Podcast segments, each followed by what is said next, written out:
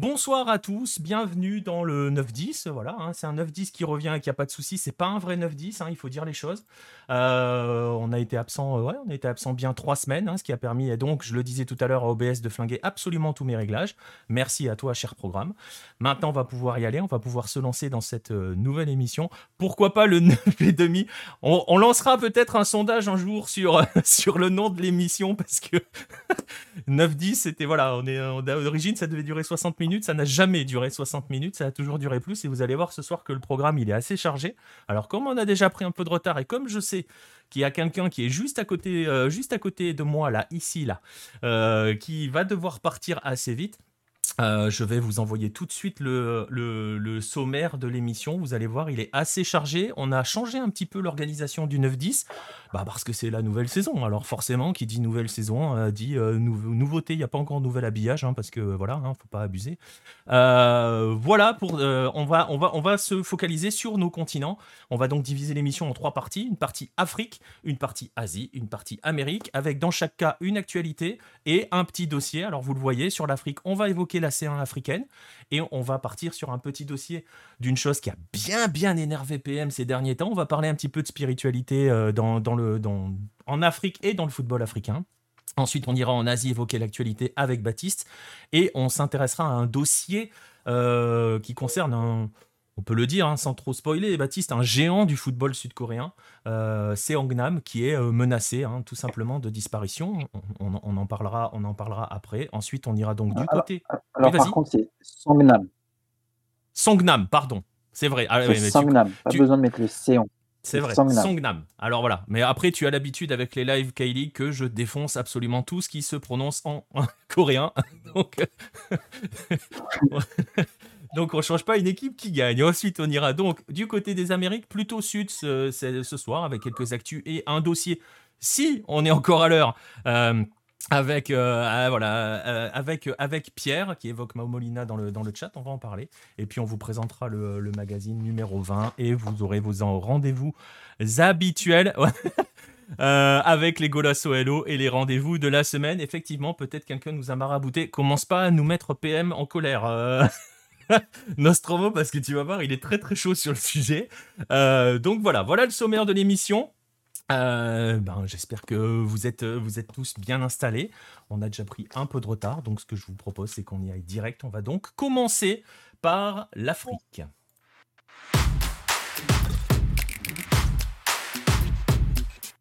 Et qui dit Afrique, forcément dit Pierre-Marie Gosselin. Salut PM.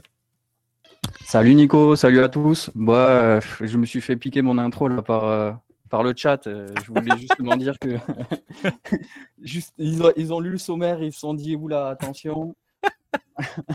Mais c'est peut-être le cas en fait. C'est bien tenté.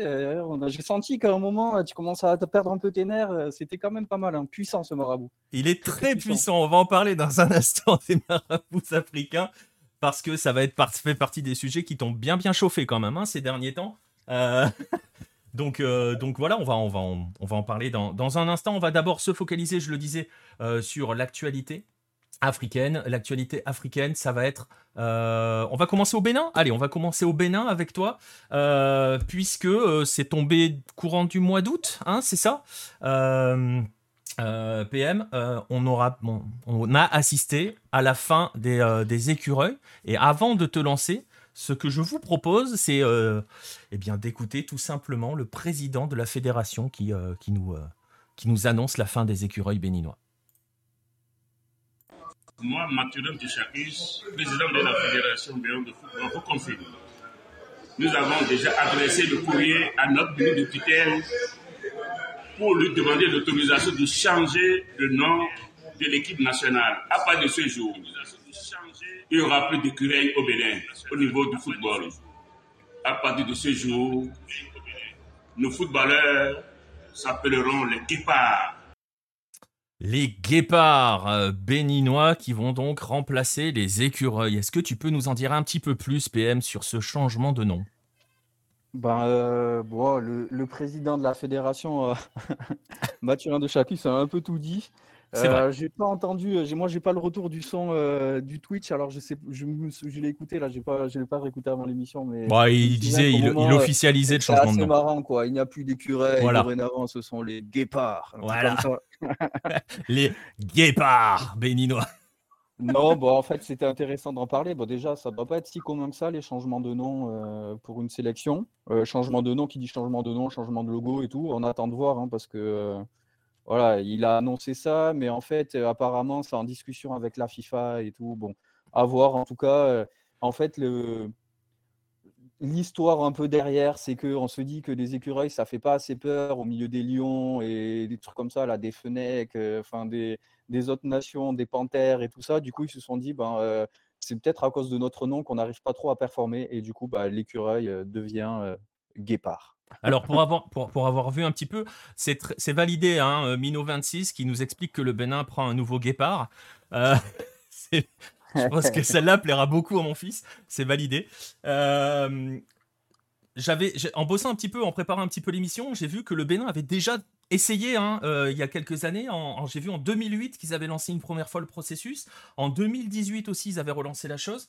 Euh, j'ai même vu qu'à une époque, euh, je crois que c'était Steve Mounier qui avait proposé les pitons parce que bah, parce que il y a, y a, voilà, il y a des pitons à, il y a des pitons à Ouida justement. On va en parler un peu plus tard, mais ça fait partie de. Il y a le temple des pitons, en fait, qui est un haut lieu du vaudou. Et, du coup, j'imagine que c'est à cause de ça qu'il s'était dit les pitons.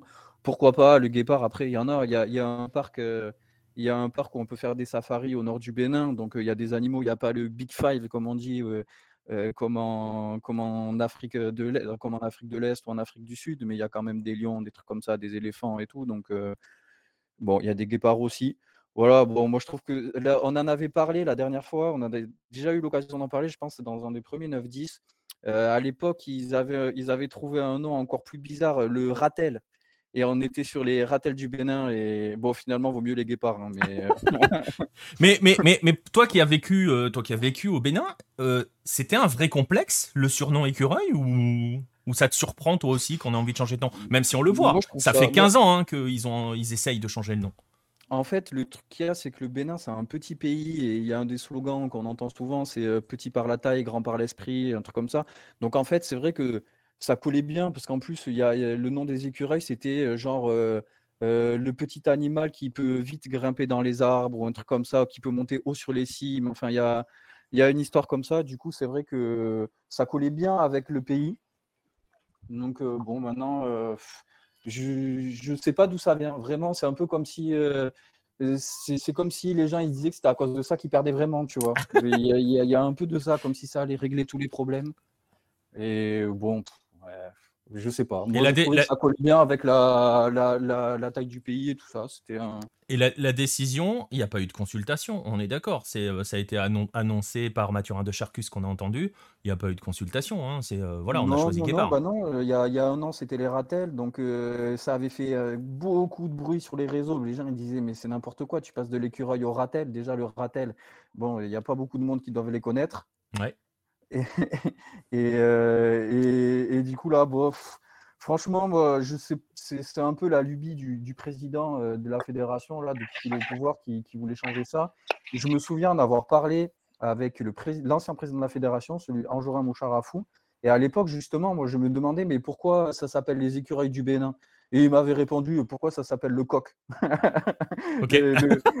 du coup, j'étais là, je fais bon, bah, ok. Euh, et puis c'est après quand j'avais fait un, travail de recherche là un peu plus sur euh, pour parler du stade de l'amitié, je crois, dans un, dans un des mags. Et euh, c'est là où j'avais trouvé cette anecdote qui disait que l'écureuil c'était un, petit animal qui pouvait monter très très haut et que du coup, ben, ça collait avec le pays. Et c'est pour ça que cette affaire de changement de nom, moi, ça me fait doucement marrer. C'est plus un, on a eu... politique plus qu'autre chose, quoi. On n'a pas eu de réaction au niveau des joueurs. Hein, euh, J'ai pas regardé. Hein. Non, euh, pour l'instant rien du tout. Moi, il y, a une athlète euh, qui court le 800 mètres, qui faisait les Jeux Olympiques et qui, est, qui vient du nord justement de cette région où il y a les parcs et du coup son surnom c'est le la guéparde. Et du coup elle dit bon, vous m'avez volé mon nom déjà, c'est pas très cool. Et donc elle va s'appeler l'écureuil. ça va faire un peu moins stylé pour, euh, pour une athlète euh, de 800 mètres, mais bon, non, mais moi, j'ai rien vu. Il y a un peu de bisbille parce qu'il a annoncé alors que c'était pas vraiment officiel. Le ministère des Sports n'avait pas non plus donné son accord. Enfin bon, ouais, moi j'y vois plus derrière des manœuvres politiques plus qu'autre chose. Quoi. C'est vraiment, c'est voilà, ils n'ont pas remis de trophée au vainqueur du championnat. Plus important, c'est de trouver un nouveau nom pour la sélection. Alors que je vois que Nostromo et Mino sont extrêmement en forme dans le chat. les guépards qui veulent pas faire tâche. Euh, voilà, vous êtes très très bon. Hein. Bravo. Je vois que voilà, ça, ça fait du bien la petite pause parce que vous revenez très en forme. Euh, voilà, bah écoute, c'était un petit peu la. ils se sont pris pour des glands, très bien, Baptiste, bravo. Euh, voilà, on va, on, va, on va passer à la suite par rapport à cette info qui. Alors après, ils ont. le président de la Fédé a dit qu'ils avaient entamé la procédure c'est pas encore totalement officiel, c'est-à-dire que ou ça l'est véritablement. Comment ça fonctionne dans ces cas-là, tu sais euh, ça, PM Non, franchement, je sais pas. C'est pas officiel du coup parce que il a dû, il a dû faire. Donc la personne qui l'avait interviewé là a dû supprimer sa vidéo et tout ça parce qu'il s'est un peu emballé en fait le mec. Il a dit les écureuils c'est terminé, mais dorénavant le football n'aura que des guépards. mais mais est-ce qu'il a soufflé dans le ballon à l'issue de l'interview euh? Le, dossier il est à la FIFA. J'imagine que ça va prendre euh, vachement de temps avant de pouvoir changer de nom comme ça. Ça change le nom de la sélection et tout. Enfin, c'est. Non, non, j'avais lu après comme quoi le dossier était, euh, avait été déposé à la FIFA pour faire la demande officielle de changement et tout ça. Donc euh, pour l'instant, il n'y a rien. Et la, la vidéo avait été supprimée. C'est pour ça que c'était cool. J'ai réussi. on n'a on, pas voulu la supprimer, même si c'était prévu pour euh, il y a un petit moment. On, l'a quand même c'est bien de la mettre. C'est bien de, de, ressortir les dossiers un peu comme ça. Non, mais c'est de la. Pour moi, c'était plus aussi un moyen d'afficher le président de la fédération parce que Bon, ça navigue à vue, ça fait du, un peu du, semi n'importe quoi. Mais, mais là où c'est intéressant, c'est que tu t'aperçois que pour un surnom, ils vont, ils vont, ils vont, pas, ils vont en parler à la FIFA. on parlera de la FIFA tout à l'heure sur une affaire. Euh, je suis pas convaincu que la FIFA en ait grand chose à faire que le surnom. je veux dire, ils vont, ils pas changé le nom du pays. Donc... Non, mais c'est quand même le, le truc, c'est que nous, on dit l'équipe de France. On ne dit pas euh, les coques de France ou je sais pas, par rapport, il n'y a rien par rapport à notre logo ou comme ça. Alors que là, on dit vraiment les écureuils du Bénin, euh, les panthères du Gabon, euh, les lions de la Teranga, etc. Ça fait vraiment partie de l'appellation des équipes en fait. Et du coup, ben, ça, je pense qu'en Afrique, ça a une résonance peut-être un petit peu plus importante le côté surnom, entre guillemets, c'est vrai que tu dis c'est un surnom, mais en fait, c'est plutôt le nom de la sélection en tant que tel. Quoi. On ne parle pas de la sélection du Bénin, on va parler des écureuils. pas forcément ici en France, mais quand tu vas parler en Afrique, ça va être ça. même les anglophones, ils vont dire les squirrels. vous m'excusez pour mon anglais. Magnifique. on, dirait, on, dirait, mon coréen, dis donc. Et non, non, du coup, c'est vraiment pour le coup. Le surnom a une importance plus importante pour les sélections africaines que, qu'en Europe, du coup, pour moi, c'est normal aussi quand même que la FIFA valide, accepte, parce que ouais, ça change, ça change le nom de la sélection clairement. Et on va plus parler des écureuils du Bénin, mais des guépards du Bénin, ou si ça se fait comme ça, ou peut-être des ratels s'ils décident de revenir en arrière, ou je ne sais pas qu'est-ce qu'ils peuvent encore nous trouver comme autre nom, des agoutis, ou ce qu'ils veulent, mais l'idée c'est non, je pense que vraiment, il y, a besoin quand même que la FIFA euh, valide la chose. Quoi. Si c'était pas la FIFA, ça aurait été la CAF. La CAF, ouais, c'est ça. Euh, j'aurais dit au moins, à, la limite, la CAF. Mais franchement, je pense que la FIFA. Euh, ouais, non, bah, il avait dit que le dossier était parti à l'étude, enfin que le dossier avait été donné à la, FIFA, donc j'imagine que. Mmh. Bah après, c'est alors pour reprendre le commentaire de Nostromo qui nous suggère que ça pourrait être aussi le côté marketing dans le sens où le guépard c'est plus vendeur qu'un écureuil. Euh, je sais pas ce que tu en penses, PM, on te pose la question, mais je suis pas convaincu non plus que, le marketing au Bénin soit très développé. Hein. Non, mais ça va faire. On peut même pas acheter de maillot, donc euh, à partir de là déjà, euh, ça devient compliqué. Mais est-ce que les Panthères du Gabon gagnent parce qu'ils s'appellent les Panthères ou perdent plutôt parce qu'ils s'appellent les Panthères Voilà. est-ce que les léopards de la RDC gagnent des, des cannes à l'appel parce que c'est des léopards? Je crois pas. Enfin, pour moi, c'est juste de la. Enfin, c'est plus pour la plaisanterie qu'autre chose, on va pas se mentir. c'est un, c'est un non-truc. on va attendre que ce soit officiel, mais c'est, c'est pour dire à quel point on ah. peut se tourner de l'essentiel. Quoi. Si ton football il est archi développé, d'accord, tu peux commencer à te poser ce genre de problématiques, mais quand on est encore à, à, remettre un trophée à ton champion national, bon, c'est qu'il y a des trucs à gérer un peu en amont, quoi. non, mais c'est ça, ouais. C'est vrai que si, tu si, si ton, ton, ta principale préoccupation, c'est que tu, ta sélection s'appelle les Guépards. Parce qu'il faut bien être le ton hein, quand, il, quand on le dit. Ouais, il le dit avec, il le dit avec une, une, ah bah oui, de voix. Ah oui. ah oui. parce que si tu dis ce sont les guépards, ça le fait pas, tu vois, ça fait pas peur. En tout cas, on verra, on verra si ça a des répercussions. On verra déjà si ça va être véritablement officiel. Euh, voilà, on verra Il y a un match là, euh, le, je crois, pour euh, mi-septembre. Pour les premières les, les, dates FIFA, là, on va voir. Mais à mon avis, on va encore être avec des écureuils et ce sera le même maillot. Moi, je suis prêt à, à parier. Ouais, et eh ben écoute, on verra, on verra bien. Euh, oui, exactement, ce sont les Santiago Wanderers, le maillot, et tu verras pourquoi tout à l'heure, euh, Biscuit Prince de Lu, tu verras tout à l'heure. On va continuer sur l'actualité africaine. C'était l'actualité peut-être un peu légère, mais bon, on va voir. Euh, c'est peut-être pas si léger que ça. Hein, euh, voilà. On va passer à l'autre actualité qui va aussi concerner un club béninois dont tu vas parler dans un instant. On va parler de la C1 africaine euh, PM avec le tour préliminaire qui approche à grands pas et dont je mets les affiches. Je ne sais pas si vous arriverez à lire. En, même temps, il y a un paquet d'affiches. Mais voilà, on parlait de, cette, de cette C1 euh, africaine qui débute la, ce week-end. voilà, j'y arrive. ouais, non, c'est bah, le premier tour préliminaire. Du coup, les euh, six meilleures équipes, à savoir le Widad, le Raja, euh, Alali, euh, Yakiyama, Melody Sundowns, TP Mazembe, l'Espérance qui sont euh, exemptés de ce premier tour. tous les autres vont s'affronter sur match aller-retour et puis le, vainqueur passera pour un deuxième tour préliminaire. Et, le perdant, je crois que il, je crois qu'il il est repêché en, tour préliminaire de Coupe de la Confédération. Du coup, ouais, ça va se jouer là ce week-end et le week-end prochain pour le retour, sauf exception le Zamalek qui avait un match amical prévu ce week-end-là et du coup, ben, il joue contre une équipe tchadienne et l'export. Et bah, le match est tout simplement reporté, décalé d'une semaine. Donc voilà, très bien. on parle des champions. C'est magique. Tout va bien. Un match amical décale donc un match de tour préliminaire de Champions League. ouais, je crois que c'est contre Al Hilal de... en Arabie Saoudite, il me semble. Enfin, dans le Golfe en tout cas, sur Al Hilal du Golfe. Et, ben, ouais, donc, et, donc, ouais, et donc, par rapport à ce tour, ce premier tour préliminaire, on va parler quand même de, de du, du champion du Bénin puisqu'on les a quand même euh, bien suivis lors des précédents 9-10. Euh, je ferai pas le jeu de mots pourri, mais si, si, quand même, je vais le faire. Ça va être coton pour coton. Ouais, bof, je sais pas, je suis un peu mitigé parce que euh, la SEC a perdu ses deux meilleurs joueurs, dont le jeune attaquant là, qui a signé à, Salzbourg. dans la Red Bull Academy, là, enfin Red Bull Academy, dans le consortium Red Bull, là, et, et il y a leur numéro 10, là, un très bon joueur qui est parti du côté de la Tanzanie à, Young Africans. Et euh, je pense que ces deux pertes risquent quand même de la faire un petit peu mal.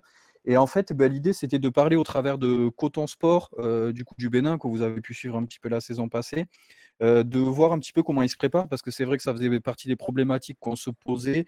comment faire pour te préparer à la Ligue des Champions quand ton championnat n'aura pas encore recommencé, sera peut-être même loin de recommencer.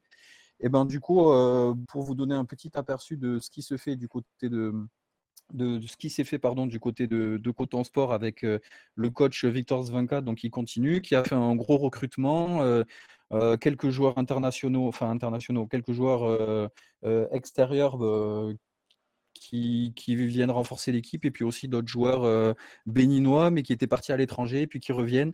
Donc l'équipe s'est sacrément renforcée et avec pour objectif ben, de, de, voilà, d'essayer de passer ce tour-là.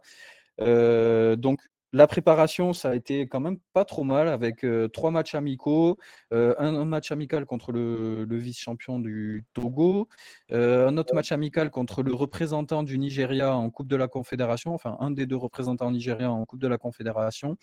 Et, en et après une semaine de préparation au Burkina Faso, à Ouagadougou, avec un match amical contre la S-Douane là-bas. Euh, deux victoires, une défaite, euh, mais quand même une, voilà, des moyens qui ont été mis en place avec euh, bah, la volonté de, de, fonder un groupe. On a eu, avant le premier match amical, il y a déjà pendant la reprise et la préparation physique, des petites activités comme on peut faire ici, du, du rafting, enfin, du kayak, des trucs comme ça, là, histoire de souder le groupe. C'était intéressant de voir ça à, l'échelle du Bénin. On, sent un petit peu la, comment dire, l'inspiration de l'entraîneur Victor Zwinkal avec une préparation qui pourrait être un peu type occidentale, européenne un peu. Et, Et puis derrière, un stage à l'étranger et tout. Non, vraiment une très belle préparation avec des moyens. mieux que ce qu'a pu faire Atek Mimosa qui s'est préparé chez lui dans son coin. Donc à voir, ça peut vraiment ça peut le faire. Mais voilà, il se, prépare depuis, depuis allez, un peu plus d'un mois. Ça va être quoi 4, 5 semaines peut-être de préparation avant le, match ce week-end. Donc non, ça, ça, peut, ça peut passer, c'est intéressant. En tout cas, ce qui est sûr, c'est qu'ils se sont donné les moyens d'y arriver. et, euh, juste avant d'en finir avec ça, pour dire, enfin, avant d'en finir avec ça, avec, la, avec cette partie avec des champions, il y a quand même des matchs assez intéressants. Il y a quelques équipes qui risquent de, de, de rester, euh, ben, enfin, il y en a forcément qui vont rester sur le carreau. Donc là, entre Coton Sport et la SEC, attention à la SEC qui peut se retrouver en danger. En dessous, le Roya va être exempté de premier tour puisque l'équipe de Gambie a déclaré forfait. Euh, on va avoir un match euh, compliqué pour la GS Kabylie qui va devoir euh, aller jouer contre l'équipe sénégalaise. Il y a aussi Saint-Georges d'Éthiopie qui va être face au Al Hilal du Soudan. Là aussi, attention, Saint-Georges, c'est pas mal. Ils avaient fait la phase de poule il y a trois ans, c'était même plutôt bien. Donc là, là aussi, il y a, une, équipe prétendante à, la compétition qui va devoir rester sur la touche. Euh, voilà, puis après une confrontation aussi entre euh, l'Angola et la Zambie, entre l'Angola et le Mozambique. Euh, ouais, ça peut, ça peut laisser des traces. Et puis attention aussi à la Santé Kotoko et à l'AS Vita Club qui joueront respectivement contre l'équipe du Burkina et la Garborone Ah, j'ai un trou. Merde, le pays ne me vient pas. Bref, tout ça pour dire qu'il y, a, aussi des équipes qui, qui peuvent se casser les dents sur ce premier tour préliminaire et, avoir de, grandes déceptions. Et donc, match aller ce week-end, match retour le week-end d'après. Question est-ce que ce sera retransmis certains matchs euh, sur des plateformes comme Twitch ou YouTube? Alors, ça, c'est une excellente question. Euh, ouais, ouais, ouais, bien sûr. Je pense, ouais, vas-y. juste pour me corriger, parce que quand même, là, ça le fait pas. Euh, euh Garborone, capitale du Botswana, hein, bien sûr, c'était le petit drapeau bleu ciel et noir qu'on voit tout en bas à gauche. J'ai eu un gros trou, mais fallait, je pouvais pas le laisser comme ça. du coup, pour les matchs, pour répondre à ta question, Nico, ouais, il y aura forcément des matchs disponibles. à voir comment ce sera visible sur Facebook, pas forcément évident. Il faut plus aller chercher des streamings, mais on va pouvoir en trouver, pas forcément tous les matchs, mais les matchs au moins des équipes maghrébines. Coton Sport normalement devrait être diffusé. Euh, ouais, faut traîner. C'est Saint-Georges-Hilal, ça va être diffusé. Euh, voilà, faut, faut traîner un peu. Euh, c'est possible. C'est possible. Et là, je viens de voir en même temps une belle affiche entre Captown City et Asoto du, du Congo. Captown City de, de l'Afrique du Sud, là aussi, c'est un match que vous aurez la possibilité de, de voir, trouver des streams. donc, ouais, c'est à fouiller samedi et dimanche, peut-être même vendredi. En, regardant, il y a il, y aura moyen de voir quand même. Il va falloir chercher sur internet parce que je crois qu'en France, par exemple, c'est Bein qui généralement a les droits de la série africaine, euh, mais je ne les vois pas arriver dès le tour préliminaire. Non, non, ça sera pour la phase de poule. Ouais, voilà, exactement. Voilà pour l'actualité, euh, la partie actualité de la page africaine. On va passer sur euh, la partie on va te chauffer un petit peu à blanc. Euh, je vois qu'il y en a qui. Mino est très chaud hein, dans, le, dans, le, dans le chat. Ça devrait envoyer très très fort au niveau des, des, jeux de mots et des vannes dans le chat. On va passer à la partie euh, que l'on a appelée un petit peu. Euh, spiritualité, hein, on va parler plutôt de croyance, enfin je sais pas quel terme employer, il faut faire aussi attention à ce qu'on dit dans ces moments-là, justement pour éviter certaines caricatures parce que tu en as vu passer un paquet. on, va, on va parler donc de, de, tout cela, de, ce qu'on a regroupé derrière le terme spiritualité en Afrique. Est-ce que tu peux nous faire une petite introduction, assez rapide, hein, sur, euh, sur, le, la spiritualité et les croyances euh, en Afrique? Ouais, bah alors, euh, bon, déjà, enfin c'est un peu en réponse à, cette affaire de Marabout, Pogba, Mbappé et compagnie, compagnie. Là, on voit arriver les top 10 maraboutages dans le football et tout ça. Et c'est vrai que, bon, c'est, on est quand même hyper loin de la plaque. Et du coup, j'avais envie de faire un petit, voilà, d'essayer au moins de donner mon, propre opinion à moi par rapport à ce que j'ai vu, ce que j'ai eu l'occasion de vivre et pour, euh, enfin, voilà, pour comprendre que euh, Mbappé, il a été déjà marabouté des milliers de fois, euh, pas forcément par Paul Pogba, mais par des, dizaines et des dizaines de petits parieurs qui sont allés voir leur marabout pour essayer de faire en sorte que bah, soit il marque son but ou qu'il marque pas son but ou qu'il rate son penalty. Enfin bref, voilà, vous comprendrez. du coup, ben, pour introduire un petit peu, ben, c'est sûr qu'en Afrique, on est sur une spiritualité. Alors, il y a beaucoup de, religions monothéistes qui se sont quand même imposées, enfin beaucoup les, chrétiens et les musulmans au moins, qui, voilà, par leur vague, que ce soit au travers de la colonisation pour le christianisme au travers des conquêtes arabes pour le, pour l'islam, malgré cette présence de ces deux fortes religions monothéistes qui sont omniprésentes partout, on a quand même la spiritualité qui est la spiritualité et les religions, on va dire, polythéistes ancestrales, qui, qui, ont perduré, qui finalement n'ont jamais disparu et qui se sont peut-être même un petit peu mariés avec, avec les religions monothéistes. Et c'est pour ça qu'on se retrouve dans le cas de, notre affaire Paul Pogba avec un marabout islamique. Et, et, donc voilà, ça existe. Il peut y avoir aussi du maraboutage dans l'islam, il peut y avoir du vaudou. On peut être croyant en vaudou et en même temps aller à l'église le dimanche matin. voilà, c'est pas. Ah, il, y a eu un mélange en fait. Il y a eu un brassage et il y a pas de. Ce sont pas des cases exclusives en fait, c'est ça? Exactement. Alors, il ne faut pas jamais généraliser. Hein. Il, y a, il, y a, aussi des gens qui sont très droits dans leur mmh. religion, très, comment dire, très cartésiens, enfin, qui sont, qui, qui respectent les, les règles à, la lettre. Et il y en a, mais il y en a aussi beaucoup qui ont gardé leur tradition ancestrale et leur tradition ancestrale, leur culture forcément reflète la spiritualité et, du coup ben, on, se retrouve avec un petit peu des, des, petits mélanges, un petit peu de tout et puis ça varie beaucoup en fonction des pays, en fonction des religions monothéistes présentes, en fonction de, des tribus, en fonction de, de beaucoup de choses et, et en fait voilà, commencer par là c'est important, c'est dire que la spiritualité en Afrique, elle est euh, la spiritualité européenne exponent euh, un million. Quoi. On, se retrouve avec, euh, avec des cultes qui sont vivaces. c'est pas impossible de se promener dans les rues de Cotonou et puis de faire face à un groupe de gens dans des, dans des toches blanches, un peu en mode Ku Klux Klan, avec des bonnets, enfin avec des, des, capuches sur la tête et tout ça, et qui sont en fait, voilà, qui font des rituels vaudous. Euh, voilà, c'est quelque chose qu'on peut croiser et, ça fait partie en fait de la réalité. Quand vous allez dans un marché, vous allez pouvoir trouver euh, euh, des peaux de serpent, des têtes de tous les animaux possibles, des pattes de tous les oiseaux possibles, enfin bref, tout, tout ce genre de, matériel qui va servir pour des pratiques pour des pratiques un petit peu comme ça, dans cette spiritualité-là. Et, et, donc voilà, c'est c'est quelque chose d'omniprésent. Euh, on y croit, on n'y croit pas, mais en tout cas, c'est là. Et, euh, et, pour rebondir, c'est vivre avec. Pour rebondir, c'est ce que disait Paul Bismuth dans le chat. Ce, qui passe pour du folklore n'est pas du folklore. C'est une, ce sont des vraies croyances. C'est ce que ton introduction essaye de, les, de, de bien poser aussi, d'expliquer. Exactement, c'est ça. C'est pas lié au sport, c'est pas lié au foot, euh, c'est pas lié à vouloir attaquer les gens, etc. Il y a une réelle spiritualité qui est encore pratiqué quotidiennement par des millions et des millions d'Africains, voilà, qui n'ont pas oublié leur culture traditionnelle malgré les religions qui sont venues, les religions monothéistes qui sont venues plus tard et qu'on nous vend comme des religions euh, principal. Euh, dans certains pays, on va dire c'est un pays euh, catholique, on va dire un autre pays, c'est un pays musulman, mais en vrai, la spiritualité qu'ils avaient avant que ces religions arrivent est toujours présente. Elle a pu être un peu polissée, un peu transformée, etc. Elle a pu évoluer aussi avec le temps, mais, mais elle est toujours là. Exactement. Alors, tu le disais, on est loin du football, etc. etc. mais quand même, on le voit aussi au niveau du football. Ça se matérialise comment au niveau du football, cette spiritualité-là? Eh ben, écoute, c'est un peu euh, le. En fait, le football est, également un autre pilier important de la culture en Afrique.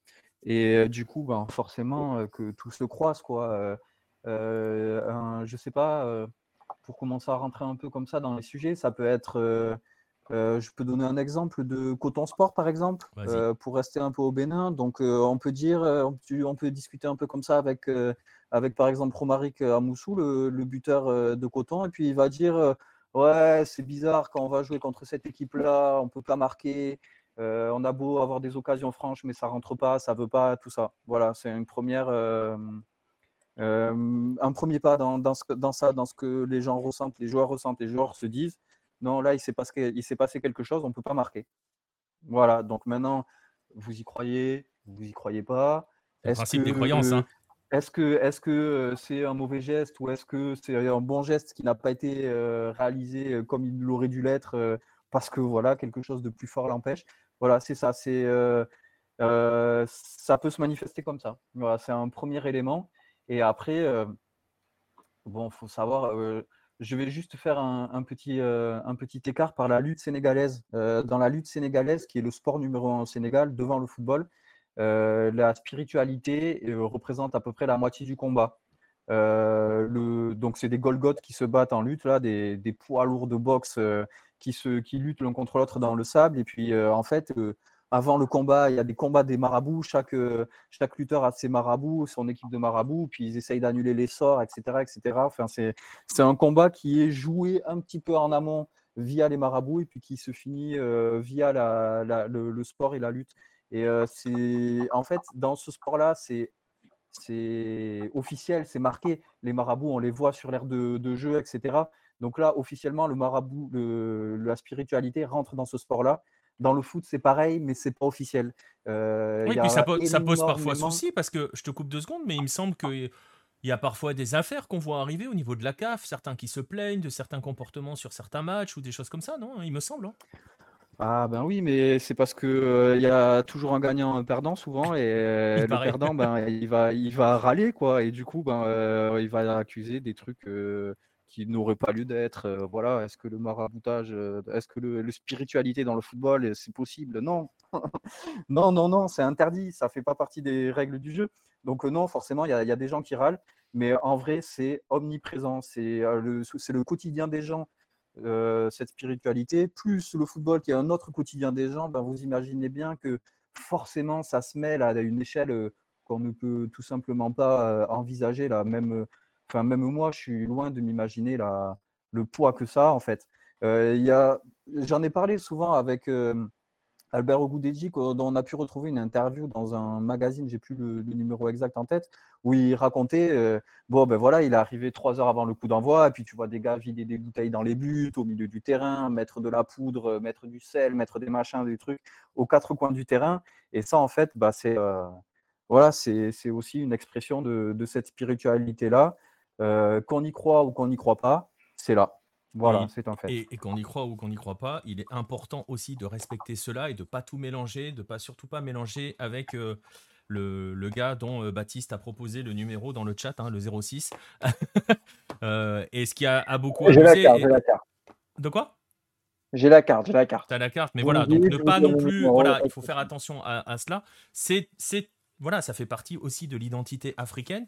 Et justement, on va conclure cette partie là-dessus et cette presque mise au point, j'ai envie de dire là-dessus. Euh, PM, justement, tu le dis, c'est omniprésent, c'est omniprésent dans la vie, c'est omniprésent forcément, tu viens de l'expliquer dans le foot. Toi, tu t'es baladé du côté du Tchad, du côté du Bénin, euh, j'imagine que tu as été confronté à tout cela. Ouais, j'ai euh, bon, moi j'ai ça, ça m'intéressait un petit peu. J'étais ouvert un peu à cette, notamment au, au vaudou du côté du Bénin. Alors, je l'ai pas pratiqué, mais j'ai vu comment ça se passe. Je me suis renseigné un peu sur comment ça se passe et tout ça.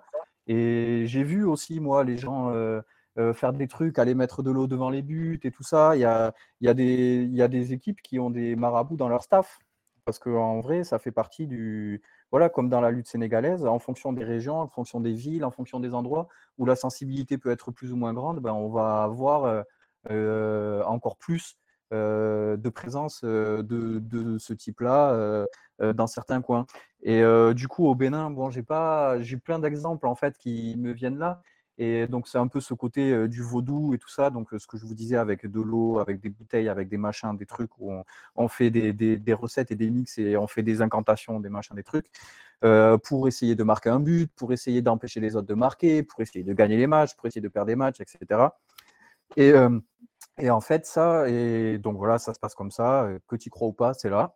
Euh, et puis après, j'ai eu l'occasion au Tchad. Donc au Tchad, on se retrouve un petit peu plus dans le cas de, de, l'affaire euh, dont euh, qui a mis un peu tout ça sur le devant de la scène avec Pogba, où là aussi on parle de marabout et d'islam. Du coup, c'est un petit peu différent. Et donc au, Tchad, j'ai eu l'occasion de, en fait, j'ai l'occasion de rencontrer un marabout comme ça, qui avait travaillé avec l'équipe de Gazelle, qui était donc ami avec le président de l'équipe de Gazelle. Et du coup, moi, j'ai eu Donc le président me dit, euh, il me raconte, donc c'est quelqu'un de très terre à terre et tout ça, qui est très religieux, qui respecte euh, euh, l'islam, qui pratique un islam assez rigoureux et tout ça, mais qui malgré tout a quand même cette ouverture d'esprit via le, la spiritualité du marabout, etc. Et qui me racontait donc donc, il voulait savoir un petit peu comment allait se passer le match et tout ça. Et puis, le marabout, en fait, il lui a fait le film du match avant que le match euh, ne se déroule, en lui disant Oui, je vois, il va y avoir tel joueur qui va marquer à peu près à telle minute, tel joueur qui va marquer à peu près à telle autre minute et tout ça. Et il me disait Tu crois ou tu crois pas Le match s'est passé comme il nous l'a dit. Donc, voilà, donc euh, c'était pour, euh, pour comprendre que, en fait, c'est quelque chose de réel euh, qu'on on n'est pas obligé d'y croire. Forcément, si on n'y croit pas, ben, on va y accorder aucune importance, on va se dire que ça ne marchera pas. Et si on y croit, ben, on va y accorder un peu d'importance et forcément, on va se dire que ça marche. Et, du coup, ben, il ne faut pas le regarder avec le dédain qu'on a euh, de faire des top 10, euh, des top 10 maraboutages dans le foot avec un gars qui a tué, fait tuer sa mère ou je sais pas quoi pour des sacrifices. Oui, c'est une réalité, sauf que ce n'est pas un top 10 qu'il vous faudrait, c'est un top 1 million parce que des, des actions comme ça, il y en a un million. Enfin, les albinos en Tanzanie, ils se font massacrer, enfin ils se font chasser, c'est pas pour rien, c'est parce que derrière ça, il y a des croyances qui font que si tu fais quelque chose avec euh, des os d'albinos, par exemple, eh ben, tu vas arriver à, à, tel éveil de spiritualité, ou tu vas réussir à faire telle chose, euh, à demander tel truc, à, voilà, tel dieu, tel machin. Euh. Enfin voilà, c'est un milieu qui est hyper complexe. Le regarder avec notre œil d'occidental, c'est complètement à côté de la plaque. Il ne faut pas faire ça, c'est nul, c'est irrespectueux. Et j'ai lu aussi des trucs comme quoi c'est omniprésent dans le football. Oui, mais le football est quand même à une grosse.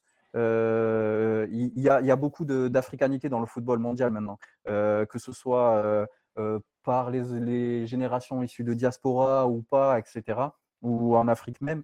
Du coup, toute cette culture-là, elle remonte et c'est pour ça qu'elle est aussi omniprésente dans le football. Donc, il y a, voilà, il y a de la culture à aller chercher et euh, il faut surtout pas euh, le regarder avec euh, ce dédain qu'on affiche un peu trop souvent. Euh, ouais. Exactement. Et la mise au point était. Et, et plus qu'une mise au point, l'explication aussi, parce que ça vient, c'est à ça aussi que l'on sert. Hein on est là pour ça, pour essayer d'expliquer les choses. Euh, l'explication était, euh, était nécessaire aussi. Euh, donc, comme comme tu as dit, hein, on essaie d'expliquer parce que c'est un sujet qui est ah, bah hyper vaste. Il y a autant de spiritualité qu'il y a de, de villages peut-être, d'ethnie. Donc voilà, c'est vraiment juste essayer de, de parler un petit peu avec moi, mon expérience que j'ai, essayer de corriger peut-être certains trucs qui sont dits un peu à tort et à travers.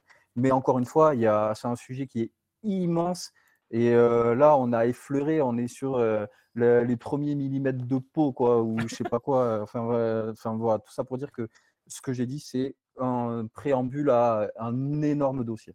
exactement. Et donc, voilà, c'était une explication qu'on voulait faire aussi, parce que ça fait partie de la culture, de la culture et du culture foot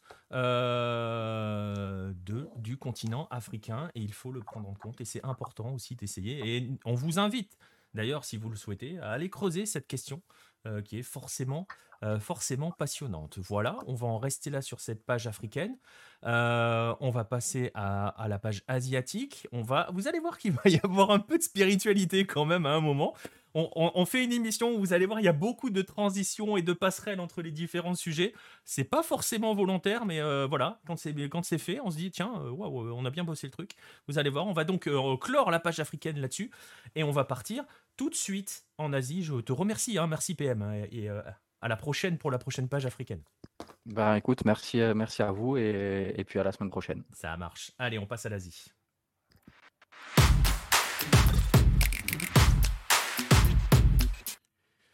On va passer à l'Asie avec, euh, avec toi, Baptiste, et on va commencer, je le disais, euh, voilà, vous commencez à deviner un petit peu les contours de, comment va fonctionner le 9-10 dès à présent. Il va y avoir une partie actualité une partie où on va se poser un petit peu sur un dossier. On va commencer avec la partie actualité. Vous l'avez peut-être suivi ces derniers temps si vous étiez euh, notamment avec nous sur, ou si vous avez suivi Lucarno Posé ces dernières semaines. On va commencer avec l'Inde, qui a été suspendue euh, par la FIFA à quelques semaines d'organiser une compétition mondiale. On va pas dire qu'elle a été suspendue sous. On va pas dire que c'est du chantage, mais on va le dire quand même. Euh, on en est où dans cette histoire, Baptiste? Déjà, replacer un petit peu l'histoire et où on en est aujourd'hui? Alors, euh, c'est un peu, un peu bizarre hein, comme, affaire. Euh, la, la All India Football Federation, donc AIFF, a été suspendue mi-août par la FIFA euh, parce qu'il y avait une ingérence extérieure dans les affaires de la Fédération indienne de football. Euh, on se souvient qu'ils avaient mis, euh, ils avaient un peu mis dehors l'ex-président qui n'avait pas organisé les élections.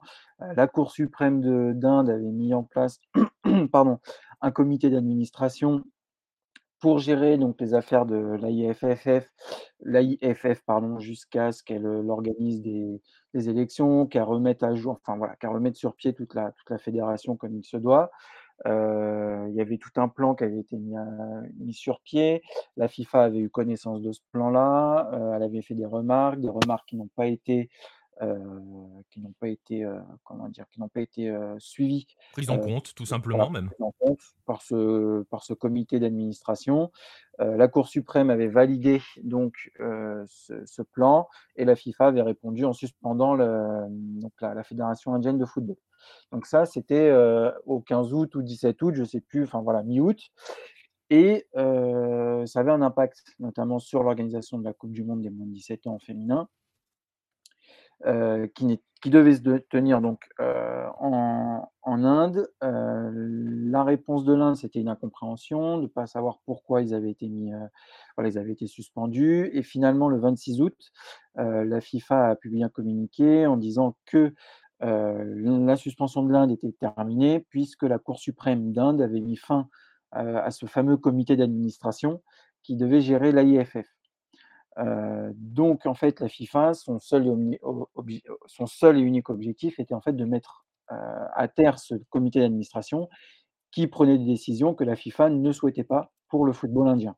Euh, notamment, et ça, ça nous avait bien fait rire, c'est la FIFA qui ne veut pas que 50% du conseil d'administration soit occupé par des joueurs de foot. Ça, c'était quand même assez drôle. C'était assez croustillant. Voilà, c'est la FIFA. Mais le football appartient aux footballeurs, paraît-il. hein. Exactement. Et donc, ce comité d'administration a été, euh, donc, a été, euh, a été dissous par le- la Cour suprême indienne. Euh, la FIFA a mis fin à sa suspension.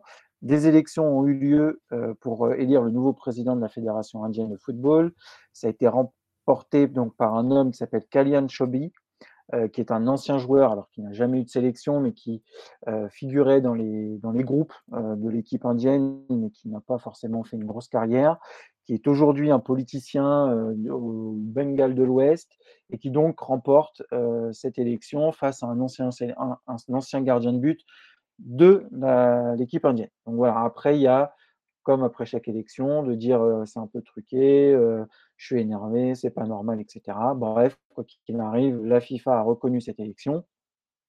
Et donc, la, Fédération indienne va pouvoir continuer ses activités, à récupérer donc l'organisation de la Coupe du Monde des moins de 17 ans. Euh, l'équipe masculine va pouvoir disputer ses matchs amicaux. En revanche, parce que c'est bien beau, euh, tout s'est réglé, sauf que l'équipe féminine de, Gokulam Kerala, elle, finalement, bah, a été celle qui a eu le plus souffert de cette décision, puisqu'elle n'a pas pu participer à la Ligue des champions asiatiques féminine. Parce que ça a été, ils ont été, elles ont été suspendues de toute compétition internationale le 17 août. La compétition devait se dérouler à partir Magnifique. du 20 août. Et le 26 août, la FIFA dit bah, c'est fini, euh, il n'y a plus de suspension. Donc, elles, finalement, ce sont elles qui ont pâti de cette, euh, de cette, euh, de cette situation et n'ont pas pu disputer une compétition sur les... alors qu'elles étaient déjà en Ouzbékistan, qu'elles étaient prêtes à le faire. Voilà. Donc euh, c'est un peu euh, c'est un peu bizarre, juste la FIFA en fait euh, suspend des fédérations juste pour obtenir ce qu'elle souhaite. Mais c'est elle qui domine, hein, c'est elle qui, qui gère le football mondial et c'est elle qui, qui choisit. Mais c'est voilà, je trouve que personnellement, je trouve que ça a été un peu un peu rapide de la part de la FIFA de suspendre, alors que C'est le fameux, c'est le fameux droit d'ingérence habituel qu'elle est le seul à avoir en fait. C'est ça, c'est-à-dire qu'elle va suspendre une fédération, elle va empêcher les équipes de jouer, puis quand elle a décidé que ça lui convient, elle va arrêter de suspendre Voilà. et ça va bien. Voilà. C'est ça. C'est un peu dommage, mais Comme le dit Paul Bismuth dans le chat, euh, c'est un coup de pression. Voilà, c'est... Mais c'est du chantage, tout simplement. On l'a dit, hein, on l'avait évoqué. J'ai mis le lien vers l'article. Il me semble même que dans l'article, on parlait déjà plus ou moins de chantage. Euh, bah, on le c'était totalement entendre. ça. Ah, Pardon? C'était totalement ça. C'était euh, soit ça. vous acceptez nos, nous nos remarques, soit on vous suspend. Et c'est ce qu'elle a fait. Voilà pour l'Inde. Donc la suspension est levée puisqu'elle s'est couchée, hein, l'Inde. Bah, euh, ça a fonctionné, hein, le coup de pression a parfaitement fonctionné. Euh, deuxième actualité euh, asiatique, c'est la prochaine Coupe d'Asie. On rappelle qu'à l'origine, elle devait se tenir en Chine, qu'elle ne se tiendra donc pas en Chine. Si j'ai dit à l'origine, elle devait s'y tenir ou pas, l'actu, elle nous dit quoi, Baptiste? Eh ben, L'actu, nous dit que finalement, il n'y a plus que trois pays en course pour euh, accueillir l'Asian Cup euh, en 2023 ou 2024, en fonction de qui, euh, de qui aura l'organisation de la compétition, puisque l'Australie a décidé de ne pas concourir et donc de ne pas, de ne pas soumettre un dossier pour, voilà, pour cette organisation. Il reste donc plus que Corée du Sud, Qatar et Indonésie. Donc, elles doivent, ces trois nations-là, ce sont les trois seules. Alors, le Japon aussi s'est retiré, mais assez tôt en disant que clairement, eux, ça ne les intéressait pas dans l'immédiat. Donc ces trois pays ont plus que, maintenant on est le 5, n'ont plus que 10 jours puisque le rendu des copies, de, normalement était au 30 août, a été décalé au 15 septembre. Donc il y a encore 10 jours pour que chaque pays puisse constituer son dossier, faire le dossier le plus solide pour pouvoir répondre à la, au cahier des charges de la de l'AFC. Et il y aura une réponse le 17 octobre. Et on saura si ça se tient en été 2023 ou plutôt à l'hiver 2024. Si c'est au Qatar, on pense que ça irait sur l'hiver 2024. Si c'est en Corée en Indonésie, on part plutôt sur un été 2023 comme ça devait être en Chine. Petite précision, la Corée du Sud est à fond pour l'accueillir. Euh, c'est-à-dire que le président euh, actuel a, fait un petit discours, a fait des petites déclarations dans ce sens-là. Euh, des anciens joueurs ont été mobilisés. Enfin voilà, ils ont vraiment mis tout pour euh, l'accueillir parce qu'ils veulent vraiment l'accueillir euh, en 2023 à la place de la Chine. Donc, D'accord. Donc en juin, eux, ils, seront prêts, ils, seront prêts, pour juin 2023. Ils le seront, de toute façon, ils ont les, stades. Euh, ils ont juste à organiser leur calendrier différemment. Bah, ils mettront tout le monde en pause pendant un mois, un mois et demi. voilà, il y a déjà des stades qui ont déjà été annoncés. Il y a celui de Shonan qui pourra, qui pourra accueillir. Il fait 26 000 places. Je pense que c'est largement suffisant pour au moins la phase de groupe. Euh, il y a des stades partout en Corée qui sont immenses, qui sont Donc euh, eux, ils sont prêts. Ils ont plus qu'à leur, on n'a plus, à leur, plus qu'à leur dire c'est bon, on y va et, euh, et eux, ils seront là, présents. Ok. Et, ben, nous aussi, si ça se passe en Corée d'ailleurs. Ah, si ça se passe en Corée, il y a moyen qu'on essaye d'organiser quelque chose, oui. voilà. Ça, ça, chargerait 2023 en ce qui me concerne, mais voilà. Oh, ça va. Tu décaleras ton petit voyage sur le, chez le voisin. De, je ne décale pas mon voyage chez le voisin qui aura lieu avant. Donc, euh, donc euh, je ne décale pas ce voyage-là. Il est euh, inscrit. Il est. voilà. Il y a le Covid, tu ne pourras pas visiter, nous, tiens, encore. Non, non, non, c'est bon. Ça se, ça se libère un petit peu. voilà, c'est un peu galère. Hein, petite parenthèse, si vous voulez organiser un voyage au Japon, bon courage. Voilà, puisque c'est le Japon dont il est question. Bref, on va, on, va passer, on va passer à autre chose. On va passer à la suite. On va rester en Corée du Sud, justement, euh, Baptiste, et on va parler, je le, disais en introduction, euh, on va parler de ce que l'on peut véritablement appeler un, géant du football local. Euh, alors, c'est sûr que si vous ne connaissez pas le football sud-coréen, que vous venez de vous y mettre et que vous regardez le classement actuel, vous êtes en train de sourire. Ou même le classement de ces dernières saisons, vous êtes en train de sourire. Et pourtant, parce qu'il va être question de, de Songnam, Songnam. Songnam. Déjà, maintenant, vous savez le dire, de Songnam. C'est comme, comme Seoul. C'est comme Seoul. le O, o c'est pas EO, c'est O.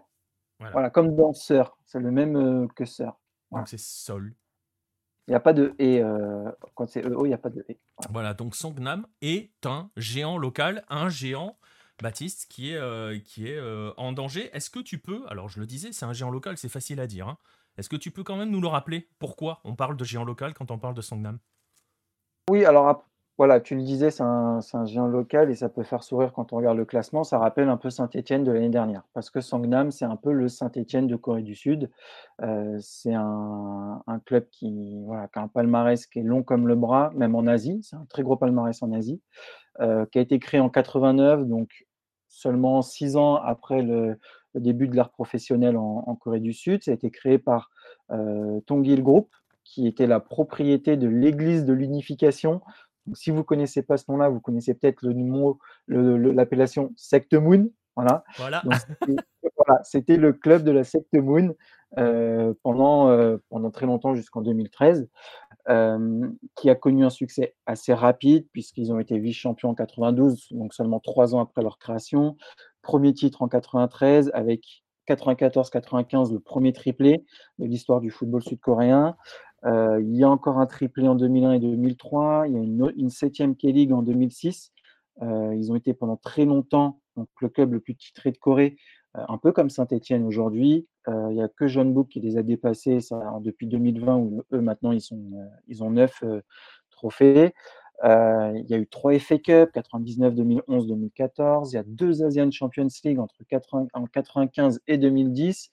voilà, donc on a, on a quand même un club qui est un mastodonte historique euh, qui, qui, a tout gagné, qui a même réussi, réalisé un doublé euh, Ligue des Champions, championnat, ce qui n'est pratiquement jamais arrivé en, Corée.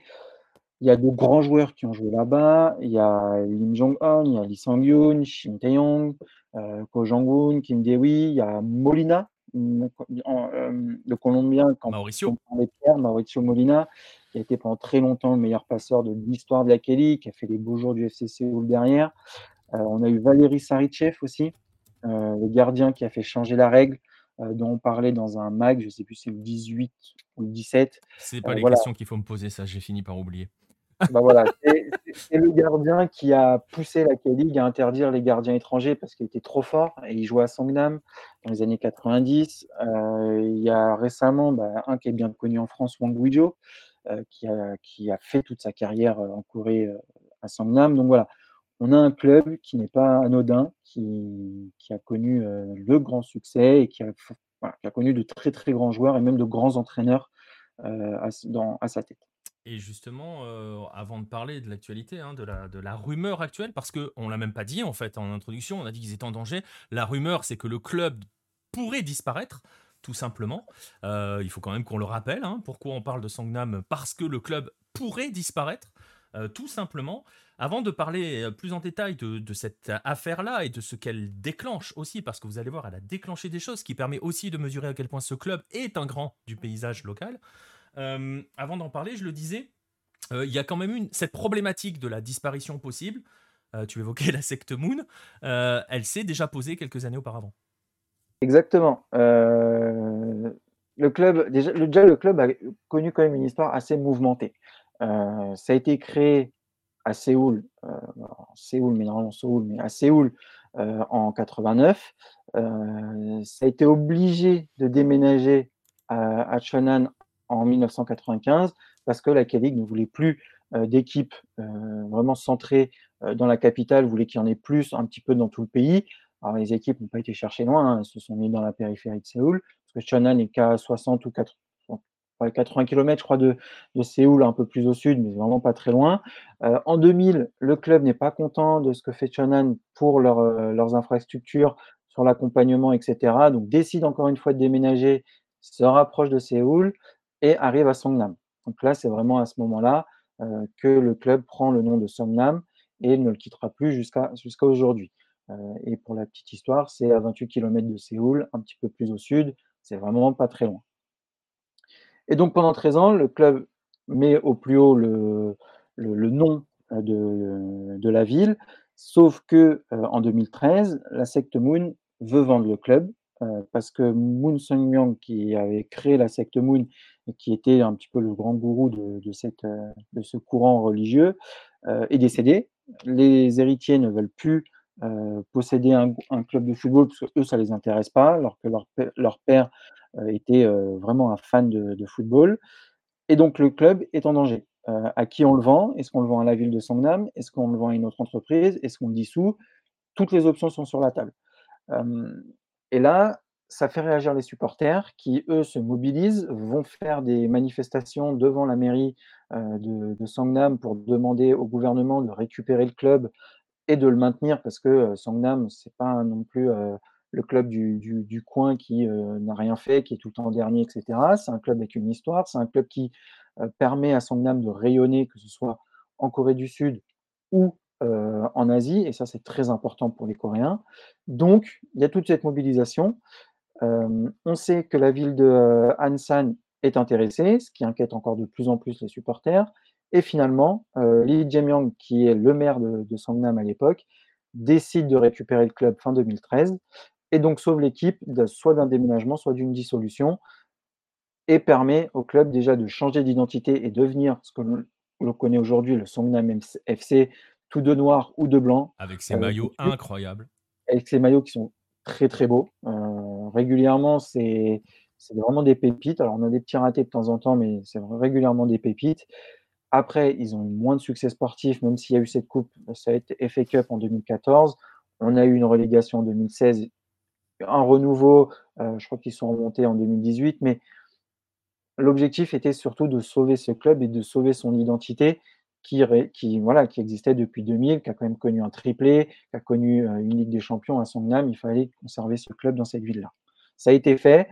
Et aujourd'hui, on n'est vraiment pas sûr de ce qui va se passer. Et là où ça devient intéressant, alors il y a eu beaucoup d'articles. Hein. Je vous ai partagé un article sur justement, si vous voulez en savoir plus sur l'histoire de Songnam il y a eu un très bon papier de, Baptiste, hein, qui est juste en dessous là, euh, sur l'image. À ce sujet-là, vous apprendrez toute l'histoire de, ce club-là, parce que euh, déjà, hein, ça faisait un petit moment que ça euh, à ce niveau-là en termes de résultats sportifs. Mais là, on n'est plus dans une chute sportive, on, est, surtout dans, dans une disparition potentielle. Et là où ça devient intéressant, c'est que tu disais tout à l'heure, une fois que la secte Moons voulait se désengager, c'est bah, c'est devenu un club citoyen, concrètement. Hein. Tu as déjà fait quelques papiers sur les compagnies clubs et les clubs citoyens dans un mag. Ça doit être le. Je sais plus. J'ai fait dans le 3, j'ai fait dans plusieurs. Ouais, il y a plusieurs, il y a plusieurs articles.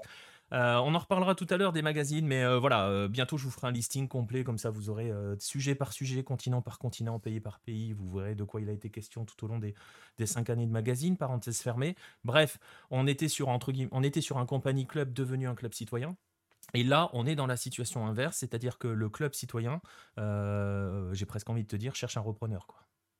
Bah c'est ça, euh, on est passé donc vraiment, c'est ce qui se fait régulièrement hein, quand les entreprises ne veulent plus euh, subventionner, on va dire, un club ou le supporter financièrement. En général, ils le vendent à une ville qui, elle, veut bien le récupérer et le club part complètement dans l'oubli, euh, n'est plus forcément bien soutenu financièrement parce que c'est voilà une ville, un gouvernement plutôt plutôt qu'une ville, un gouvernement n'a pas les moyens euh, de, supporter euh, un, club de football. Et là, c'est l'inverse, c'est-à-dire que quand une ville ne veut plus, un gouvernement ne veut plus d'un club, en général, ils ne se prennent pas la tête, il le, ça dissout. C'est clair, net, on n'a plus économiquement, ça dissout, on passe à autre chose, on oublie. Là, il y a quand même l'envie, il y a l'envie, mais peut-être pas jusqu'au bout, de vendre le club, soit une entreprise, soit une autre ville, et si jamais ça ne fonctionne pas, de le dissoudre. Euh, et, cette histoire-là, euh, qui est menée par l'actuel maire de, de, Songnam, a un lien avec 2013, parce que finalement, c'est une histoire qui est liée à Lee Jae-myung, qui avait récupéré le club en 2013, qui était l'ancien maire, qui a participé à la campagne présidentielle 2022 qu'il a perdue, euh, et qui fait actuellement l'objet d'une enquête pour corruption de la part de la police sud-coréenne. Tout simplement parce que lorsqu'il était maire de Songnam et qu'il a voulu soutenir le club euh, financièrement, bah, il aurait accepté, on va dire, des, pas des pots de vin, mais des arrangements avec des entreprises locales, notamment avec Doosan, Doosan, très grosse entreprise bien connue dans le baseball, qui voulait construire des immeubles, qui voulait construire des complexes à Songnam et on demandait à Ali, Ali de lui, donner les autorisations en échange d'argent pour financer Songnam, le Songnam FC. Donc, lui aurait accepté ça. Je parle toujours au conditionnel parce que l'enquête est en cours, même s'il y a des mails qui ont été retrouvés. Ce qui fait qu'aujourd'hui, le maire actuel, qui est euh, Shin Sang-jin, qui est du parti politique opposé à, Ali Lee considère que Songnam FC est un club de la corruption et ne souhaite pas conserver un club avec une image de corruption au sein de son, de son gouvernement. Pour rappel, lui, il est du parti du peuple au pouvoir, donc il y a un peuple un peu plus de gauche, on va dire, que le parti, le parti Minju, qui est le parti démocrate, qui est un peu plus de droite. D'accord. Donc on est dans une, on est dans une lutte politique avec une victime annoncée euh, qui s'appelle Songnam. Après, sur les aspects corruption et tout, tu as déjà aussi publié pas mal d'articles là-dessus. Euh, on ne plaisante pas du tout avec la corruption en Corée du Sud. Donc quand un club commence à avoir cette image-là, bah, j'ai envie de te dire, il vaut mieux qu'il disparaisse. Bah, il vaut mieux qu'il disparaisse. Sauf que là, on parle de Songnam FC. c'est pas du tout la même chose. Et ensuite, euh, Shin Sang-jin apporte un autre argument qui là peut s'entendre complètement. Il considère que Songnam est aujourd'hui un club qui ne, qui ne gagne plus. On ne peut pas lui donner tort. Ils sont aujourd'hui derniers. Et il considère que de tenir un club aussi lourd financièrement, parce que voilà, ça a des coûts qui ne sont pas négligeables, c'est pas en fait euh, c'est un abus de confiance pour les citoyens de, son, de, de Songnam, donc de la ville, parce que ça siphonne un petit peu le budget euh, municipal pour un club qui ne rapporte rien, enfin de sa vision à lui. Et donc il se dit, si je vends Songnam, qui en plus est accusé de corruption, qui coûte cher, j'aurai mmh. sans doute plus de budget et j'aurai une plus belle image, euh, moi, moi en tant que maire, pour la suite et pour faire fonctionner mon gouvernement municipal. Alors, on le dit, on le voit, on a expliqué quelle était la place de Songnam, on vient de vous expliquer la problématique, enfin euh, voilà, ce qu'il se passe actuellement. Euh, j'imagine, et justement, eu égard au fait aussi de la taille de ce club-là, de l'histoire de ce club-là, euh, que les réactions à l'annonce d'une potentielle disparition de Songnam FC, les réactions ont été nombreuses. Exactement. on a, on a d'abord les supporters de Songnam, ce sont eux les premiers, euh, les premiers impactés, qui ont tout de suite réagi. Donc les blacklists, que l'on peut voir donc là sur la, sur la photo, euh, qui ont déjà fait un communiqué où ils se rappelaient de, déjà de 2013 en disant que on avait fait des rassemblements il y a 9 ans euh, pour empêcher le départ du club, il faut qu'on continue, il faut qu'on refasse la même chose pour conserver notre club dans notre ville. là, la photo qui est à l'image, c'est une photo qui a été prise lors du match face à Suwon FC. Euh, le 28 août dernier, donc il y a deux semaines. Une semaine. Une semaine, on est, on est que le 5. On est bien. euh, ou euh, dans ces banderoles, alors là, il n'y en a que trois, mais il y en a eu plein par la suite, où on avait des messages comme euh, à l'intention des joueurs, concentrez-vous sur le match, nous, nous protégeons le club, notre couleur est le noir et pas la politique, ou encore, nous existons parce que nous sommes Songnam, l'histoire du Songnam FC continue ici. Donc c'est clairement euh, une volonté de dire le club, il est à son âme, il ne bougera pas. Euh, il y a une pétition qui a été lancée sur le site de la mairie euh, qui, voilà, qui, ne vaut pour le moment que 2000 signataires. C'est pas beaucoup, mais c'est quand même voilà, non négligeable. Et l'auteur de cette pétition a écrit même lorsque son âme est impactée par la politique, nous sommes restés et l'avons protégé. De quel droit, et donc là il s'adresse au maire actuel, de quel droit euh, vous donnez-vous le droit de, vendre ou de dissoudre le Songnam FC que nous protégeons depuis longtemps? Donc c'est vraiment euh, une, guerre, on va dire, entre le maire et les supporters.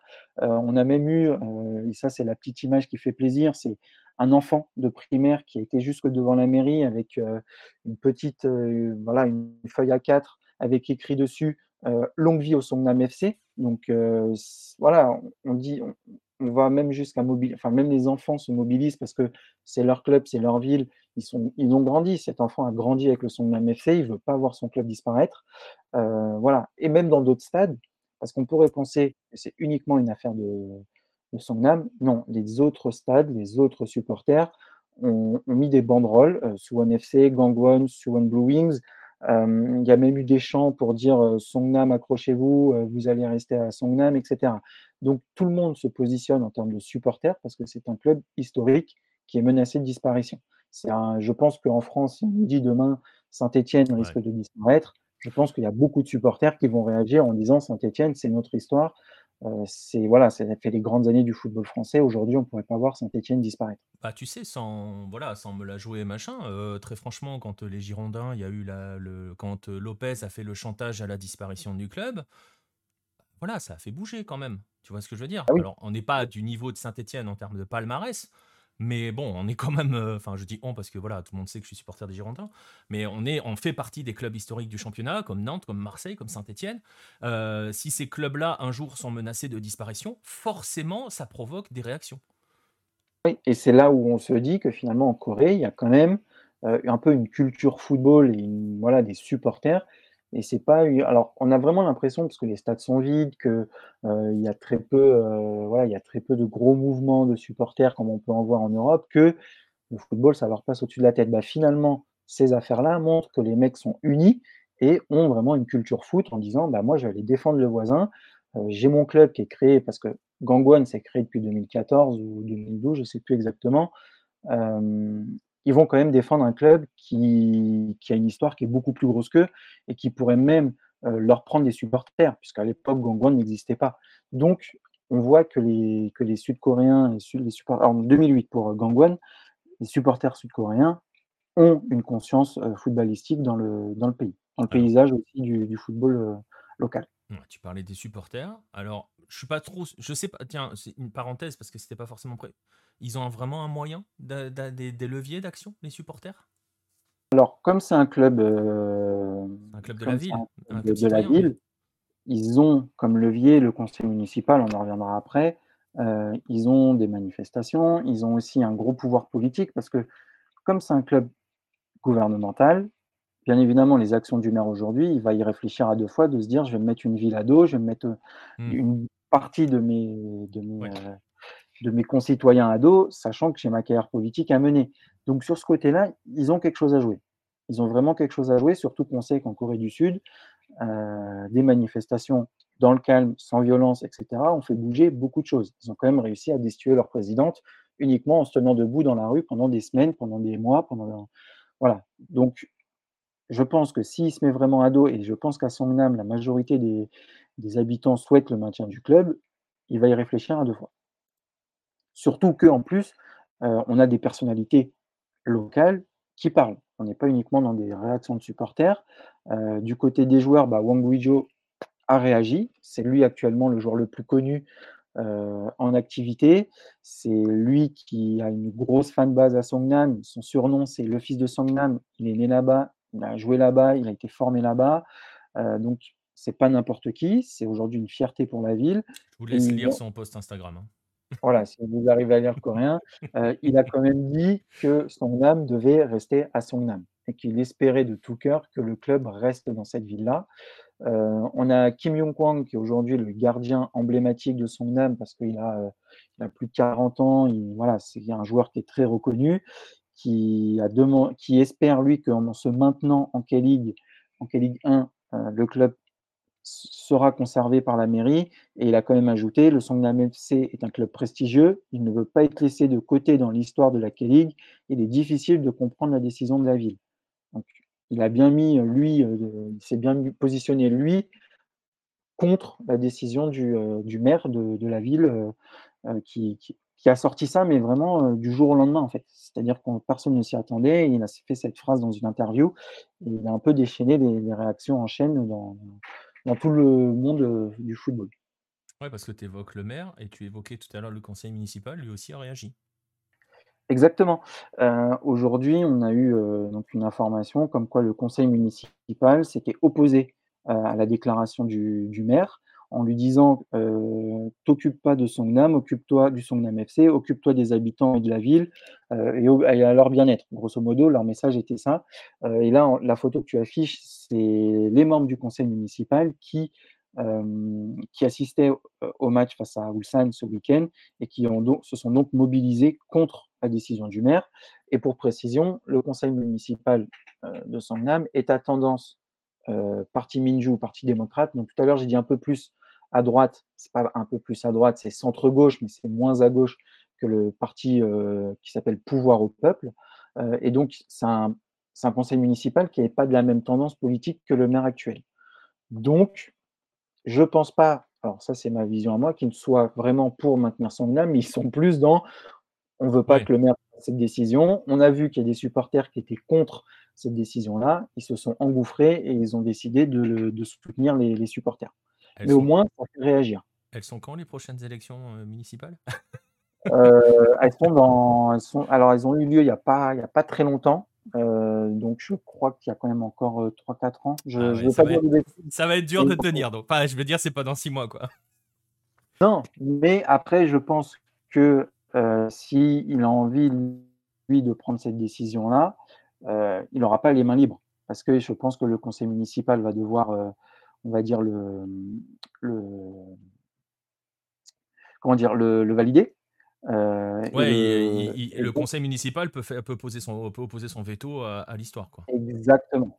Et pardon, et je reviens sur ce que j'ai dit, j'y connais rien en politique, j'ai essayé de faire le malin. Le pouvoir au peuple n'est pas du tout de, de gauche, c'est le parti du président actuel qui est Mmh, vous voyez. Hein ah oui, il est vraiment pas à gauche, quoi. Euh, pas du tout. Je, non, je, non. Ok. Ah, ok. en fait, il, roule très à droite, donc. Il roule assez à droite. Ok. Bref, et, justement, justement, ça sera la dernière question avant de clore la page Asie et cette, ce dossier important hein, sur Songnam, parce que vraiment, ne vous fiez pas au classement actuel, j'espère que vous l'avez compris avec tout ce passage, allez lire l'article et vous comprendrez ce que représente ce club-là. Euh, c'est comme si l'année dernière, euh, Baptiste a fait le parallèle avec Saint-Etienne, il est, il est vrai, hein, c'est, euh, c'est comme si l'année dernière vous découvriez la Ligue 1 et vous vous dites, ah mais Saint-Etienne, c'est un détail dans l'histoire du foot français. Non, non, pas du tout. Euh, quelles, peut être, euh, voilà, quelles vont être les prochaines étapes pour, euh, pour, pour, pour le Sangnam FC Alors, Indépendamment du sportif et d'essayer de se sauver en K-League qui n'est pas gagné. Attends, ils sont revenus qu'à 4 points. Ça peut jouer. Voilà. Bah, les prochaines étapes va déjà être de savoir si ils veulent vraiment dissoudre ou vendre le club. ça, je pense qu'il va y avoir des discussions.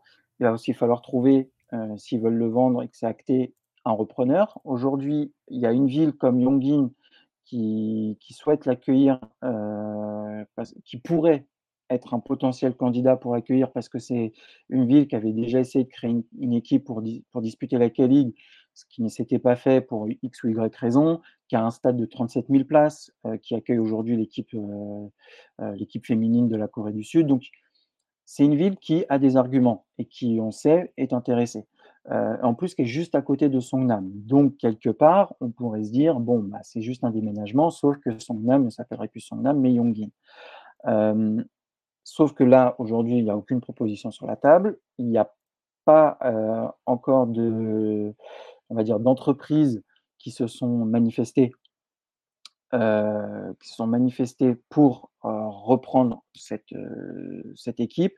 On a alors dans la presse, on a eu euh, l'intervention de, euh, alors c'est marrant parce qu'ils l'appellent A et B, comme à chaque fois ils font pour l'anonymat, de deux personnes qui appartiendraient à des conglomérats qui souhaiteraient ou qui réfléchiraient à récupérer une équipe de K-League, sauf que dans leur discours, c'est attention, avoir un club de K-League, ça coûte cher, on n'est pas sûr de pouvoir le tenir. Donc aujourd'hui, il n'y a rien qui est encore sur la table, il y a juste une déclaration d'un maire tout seul qui a mis un peu le feu aux poudres et qui pose de grosses, grosses questions sur le maintien du, club et qui, je pense, va maintenant partir sur un débat politique euh, au sein de la ville de son âme et euh, la K-League va juste assister à ça euh, de loin. Là où ça pourrait bouger, alors je pense que ça ne bougera pas d'ici la fin de saison, il faudra attendre la fin de la saison. En général, les clubs sont vendus entre décembre, octobre quand ils sont créés, mais entre décembre et mars, parce que c'est là où on refait, on recommence la saison. Je pense que ça pourrait être à ce moment-là que ça bouge. Si ça n'a pas bougé euh, dans, voilà, pendant la, trêve hivernale, il n'y aura, pas de, aura pas de modification et le club continuera d'être établi à son âme. Si jamais il y a une modification, le club risque de grosses sanctions parce qu'il change, il changerait de main en cours de saison, il changerait complètement même de, de, de budget, il changerait d'installation, etc. Et la K-League, elle, n'accepte pas ça en cours de saison. Et on sait très bien, et on l'a vu avec, avec euh, euh, quand ça change, ça repart en K-League 2. Donc, quoi qu'il arrive, si jamais ils changent, ils sont relégués. Donc, c'est un peu compliqué aujourd'hui d'y voir clair. On sait juste qu'il y a un maire qui a fait une déclaration et que c'est très très mal passé et que ça inquiète beaucoup, que ça a fait un énorme tollé en, en Voilà, et ben donc on suivra ça dans les mois à venir pour euh, une autre question qui n'a pas forcément un lien avec la K-League, mais pas avec Songnam, euh, de Mister Karasu. Premier message dans le chat, bienvenue à toi. Euh, il reste combien de matchs avant les playoffs? C'est 3, 4 Alors là, il reste 4 euh, matchs avant la scission. Après, il y a encore 5 matchs, donc il en reste 9. Ah et après, on aura les playoffs d'accession ou de relégation. Et on verra si Songnam arrive à, échapper de sa dernière place. Donc ils ont encore une dizaine de matchs devant eux pour ce soir. Exactement. Exactement. Voilà, et la suite, eh ben forcément, vous la suivrez notamment bah, dans le 9-10 ou sur le site, on verra, hein, en, fonction de, en fonction de ce qui se passe. Euh, voilà, on va en rester là sur la page asiatique. Je vais te remercier, euh, Baptiste, d'avoir été avec moi. Je vois que Pierre vient de réapparaître. Et si vous voyez Pierre réapparaître, hein, c'est parce qu'on va partir euh, du côté des Amériques. On va pouvoir justement libérer l'ami Baptiste. Tu vas pouvoir aller faire dodo, mec. Exactement. Moi, je vais pouvoir me coucher. Bah, bonne fin d'émission à vous et euh, à la semaine prochaine si on a un petit sujet croustillant Asie. On en aura forcément. Allez, à la semaine prochaine, Baptiste. On va donc de notre côté, je le disais à l'instant, passer du côté des Amériques.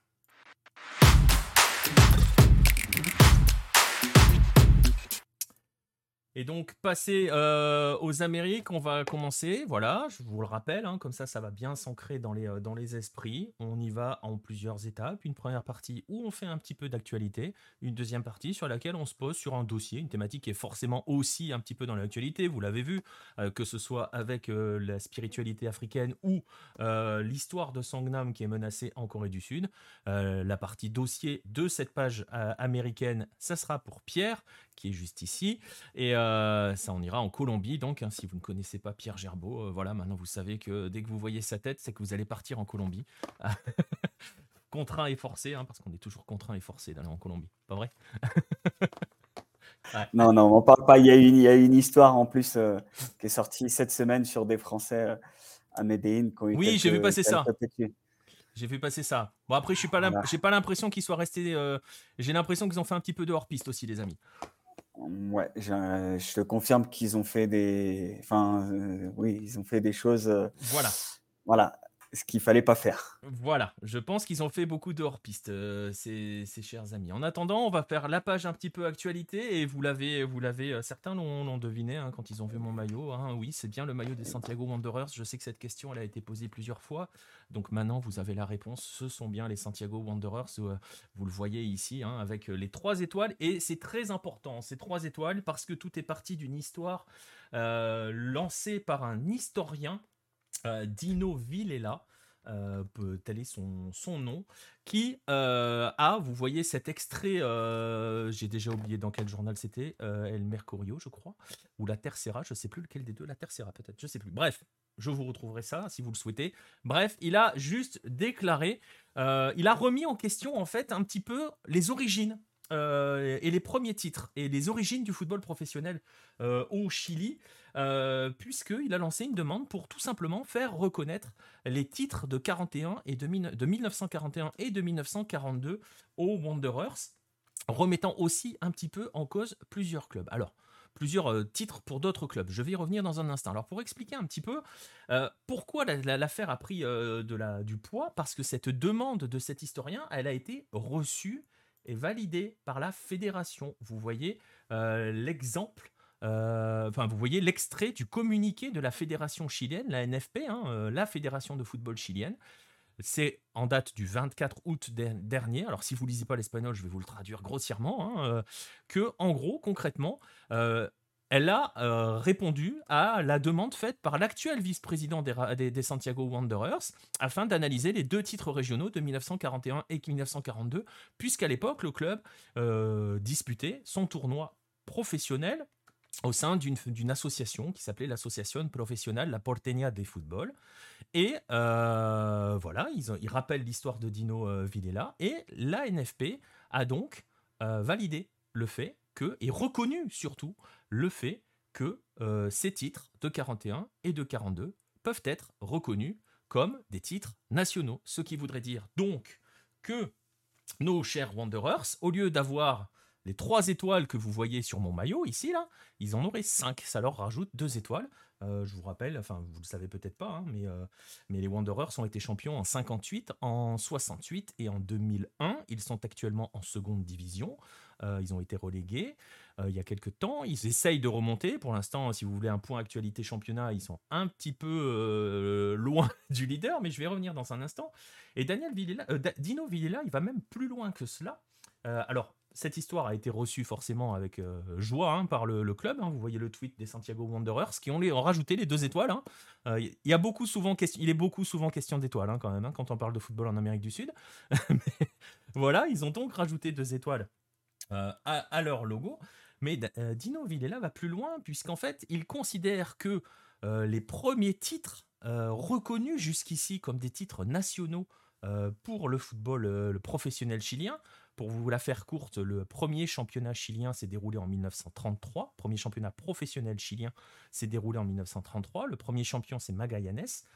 Et en fait, cet historien nous explique, a raison en fait, hein, qu'à l'époque, euh, le championnat, la première division chilienne, ne concerne que des clubs de Santiago et donc, de fait, ne peut pas être reconnu comme un championnat national. On est un petit peu dans les luttes avec les tournois régionaux euh, à l'époque où le football était centralisé. Tant en gros, cet historien considère que tant que le football n'est pas décentralisé, il n'est pas national. La conséquence, pour lui, serait que le premier titre véritablement national, le premier véritable championnat national euh, au Chili serait celui de 1945, qui a été remporté par Green Cross. Et vous allez voir, on va en parler dans un instant de Green Cross. Et tout cela, ça met un petit peu le bazar, parce que ça changerait forcément, ça changerait forcément certaines choses. Par exemple, Magallanes, premier euh, champion du football chilien, bah, perdrait tout simplement ses quatre titres. Il a été champion en 33, 34, 35, 38. Il aurait plus de titres si jamais l'affaire venait à être validée finalement.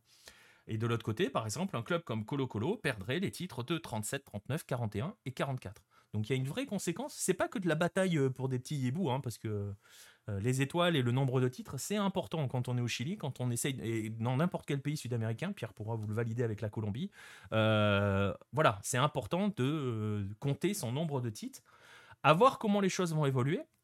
Ce qui est sûr, c'est que pour l'instant, et on devrait voir à terme, ce maillot euh, que j'ai là, ce maillot avec ces trois étoiles pourrait être collector parce qu'on imagine très très vite que les Wanderers euh, vont rajouter ces deux étoiles-là. Petit détail amusant, euh, je le disais à l'instant, les Wanderers sont actuellement embarqués dans le, dans le championnat. Ils sont très très loin de la première place. Euh, ils sont à 25 points du leader, donc eux, ils vont se battre pour essayer d'accéder aux playoffs. c'est compliqué, je rentre pas trop dans le détail. Il y a des playoffs pour l'accession, etc., etc. Sauf pour le vainqueur du championnat de deuxième division. Et l'actuel leader de ce championnat de D2, c'est Magallanes, tout simplement. Donc voilà, ça devrait être sympa quand ils vont se croiser euh, sur le terrain. Voilà pour la partie euh, chilienne. On va, faire on va monter un petit peu plus au nord sur l'actualité. On va aller cette fois-ci en Équateur. On va juste enjamber le Pérou. Hein. Quand on est chilien, on va pas trop au Pérou. Donc on va enjamber le Pérou, on va aller en Équateur. Comme ça, on pourra se rapprocher de la Colombie de Pierre aussi. Euh, puisque c'était l'actualité de fin août, hein, euh, vous l'avez peut-être vu, vous l'avez peut-être suivi sur les réseaux, avec cette euh, grève des arbitres équatoriens à l'occasion de la septième journée du championnat. Une grève qui a été consécutive à une agression qui a été reçue dont l'un des leurs a été victime, Alex Carras, euh, lors du match qui a opposé, euh, j'essaye de faire ça de tête, c'était Macara à Aokas. Je ne sais pas si tu te souviens, Pierre, je crois que c'était ça. Ouais, il y avait, y avait Aokas, ouais. je me souviens qu'il y avait Aokas. Et je crois que c'était Macara, puisque c'est l'entraîneur des gardiens de Macara qui a agressé l'arbitre, si j'ai si bonne mémoire. donc les arbitres, à la suite de, cette agression, ont tout simplement a fait un appel à la grève. La fin de la septième journée avait été reportée à l'exception d'un match, hein, Guayaquil City contre Independiente del Valle. Mais les autres matchs ne se sont pas joués. Ça pose d'ailleurs un gros problème à la Fédé pour essayer de, le, replacer ça, parce que bah, en Amérique du Sud, c'est comme chez nous. Euh, le calendrier avec la Coupe du Monde qui arrive, il est un peu dense. Mais ça, c'est pas le cœur du problème. Euh, derrière, euh, l'affaire a fait forcément euh, réagir, et notamment le président de la Lega Pro, hein, la LFP hein, équatorienne, Miguel André Lour, qui s'est montré scandalisé, d'autant que en fait l'affaire, est arrivée dans un contexte déjà un petit peu pesant, puisque en deuxième division, un arbitre avait été agressé cette fois-ci par des supporters euh, lors de euh, Deportivo Quito contre eux, et je viens de manger l'équipe contre qui il jouait. Euh, est-ce que je l'avais noté quelque part? Je ne me rappelle plus. Espoli, voilà, c'est ça, si je l'avais noté. et donc voilà, on était dans un contexte un petit peu chaud pour les arbitres équatoriens, dans le sens où ils étaient, bah voilà, ils étaient régulièrement agressés. La Ligue et la Fédération ont réagi. Euh, d'ailleurs, l'agresseur de, de Carras, l'entraîneur des gardiens euh, de Macara, qui accessoirement a été viré par le club, encourt une peine allant de 2 à 10 mois, euh, de 2 à 1 an de suspension. On verra ce que cela va donner. Mais ils ont, alors c'est là, je dis ils ont réagi, mais la réaction, vous allez voir, elle n'est pas folle folle. Ils ont juste publié un communiqué dans lequel hein, ils, ils s'engageaient à assurer la sécurité des arbitres, sans en dire trop. Euh, c'est un petit peu bancal tout cela. Euh, le fait est que, voilà, on a repris depuis au, pays. Euh, je ne suis pas convaincu que la situation des arbitres ait beaucoup évolué. on verra ça dans les semaines qui suivent. Mais cette affaire a fait quand même pas mal de bruit. Elle a pas mal, pas mal fait parler sur le continent. J'imagine qu'on en a parlé aussi en Colombie, Pierre. et on va suivre la suite de près. Euh, ouais, non, on n'en a pas spécifié. Enfin, on en a, si, on en a parlé. Après, euh, nous, euh, voilà, oui, on va, y, on va y venir dans un instant, mais voilà, à, ses, ses, propres problèmes aussi. Donc voilà, on va y venir dans un instant aux autres arbitres. Vous allez voir, je vous l'ai dit qu'il y avait plein de passerelles hein, dans l'émission ce soir. On était au Chili, on était en Équateur. Est-ce que vous pouvez me donner le nom de celui qui fait le lien entre l'Équateur et le Chili? Byron Castillo, messieurs, dames. on va parler de Byron Castillo. Alors, pour ceux qui n'ont pas suivi l'affaire, c'est ce fameux joueur équatorien qui est accusé par, le, par la Colombie, d'ailleurs, à l'origine par des journalistes colombiens d'être colombiens et non pas équatoriens.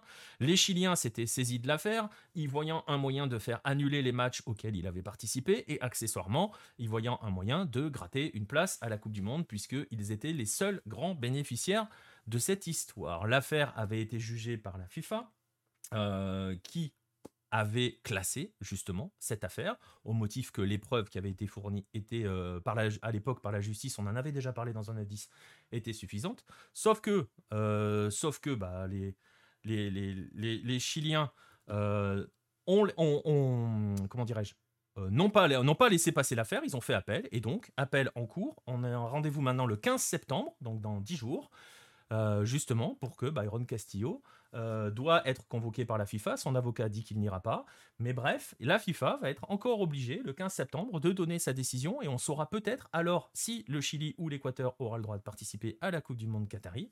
On verra, c'est pas sûr, surtout que le Chili derrière a dit que euh, ils iraient jusqu'au TAS. Bref, la Coupe du Monde c'est dans deux mois, l'incertitude plane encore, c'est magnifique, c'est l'Amérique du Sud. Voilà pour la partie actualité. On va essayer de faire vite parce que je sais que tu es pressé, euh, euh, Pierre, euh, pour la partie dossier, on va en parler. On parlait d'arbitrage, on parlait de la difficulté pour les arbitres d'exercer leur profession. Il y en a qui actuellement ont beaucoup, beaucoup, beaucoup de soucis. C'est en Colombie. Alors, on va essayer de poser en trois points un petit peu ce qui se passe en Colombie par rapport à l'arbitrage. Le premier point, un homme qui attire euh, beaucoup les regards et beaucoup la presse et les commentaires, c'est Iner Machado, l'homme qui est justement derrière tous les arbitres. Ouais, Imer, Imer avec un. Imer, pardon. avec un M. Euh, exactement. Euh, du coup, c'est un arbitre, ancien arbitre euh, colombien. D'ailleurs, l'arbitrage colombien est vraiment en crise. Hein. Il y a pour la première fois depuis 1990, il n'y aura pas de. Voilà, c'est lui, vous l'avez à l'image. Il n'y aura pas d'arbitre colombien à la Coupe du Monde. Voilà, c'était un arbitre, Imer Machado, qui était quand même assez médiocre. Hein. Il a commencé en 2007 euh, il a jamais arbitré en Coupe du Monde, jamais arbitré en Copa América. Euh, voilà, il commence en 2007. Dès 2009, il a une polémique puisque c'était un match euh, entre Real Cartagena et Millonarios. Il va demander le, maillot de Tutu Valencia, qui était à l'époque à Millonarios. et en 2016, il se fait recaler au test physique. Donc, donc, fallait bien le caser quelque part et il s'est retrouvé donc à la commission, commission des arbitres de la Fédé et notamment euh, en, au VAR. Voilà. Et euh, depuis, il ne cesse de se prendre des coups de bâton. Il critiquait de vraiment. Il y a notamment cette année, hein, Marco Caicedo, l'ancien président de Deportivo Cali, qui avait lâché, ça avait fait la une d'ailleurs de beaucoup de sites. Le problème du football colombien, c'est Imer Machado. Et justement, tu évoques euh, le VAR. c'est un peu l'objet de pas mal de polémiques. Alors, il y en a partout des polémiques liées au VAR. On euh, on va pas parler de l'Argentine, sinon on va passer huit jours. Euh, en Colombie, il y en a aussi. Euh, justement, il y a un vrai problème quand même avec le VAR. Je ne vais pas non plus parler de Roldan, etc., etc., parce que sinon on va se fâcher, ça va pas être cool.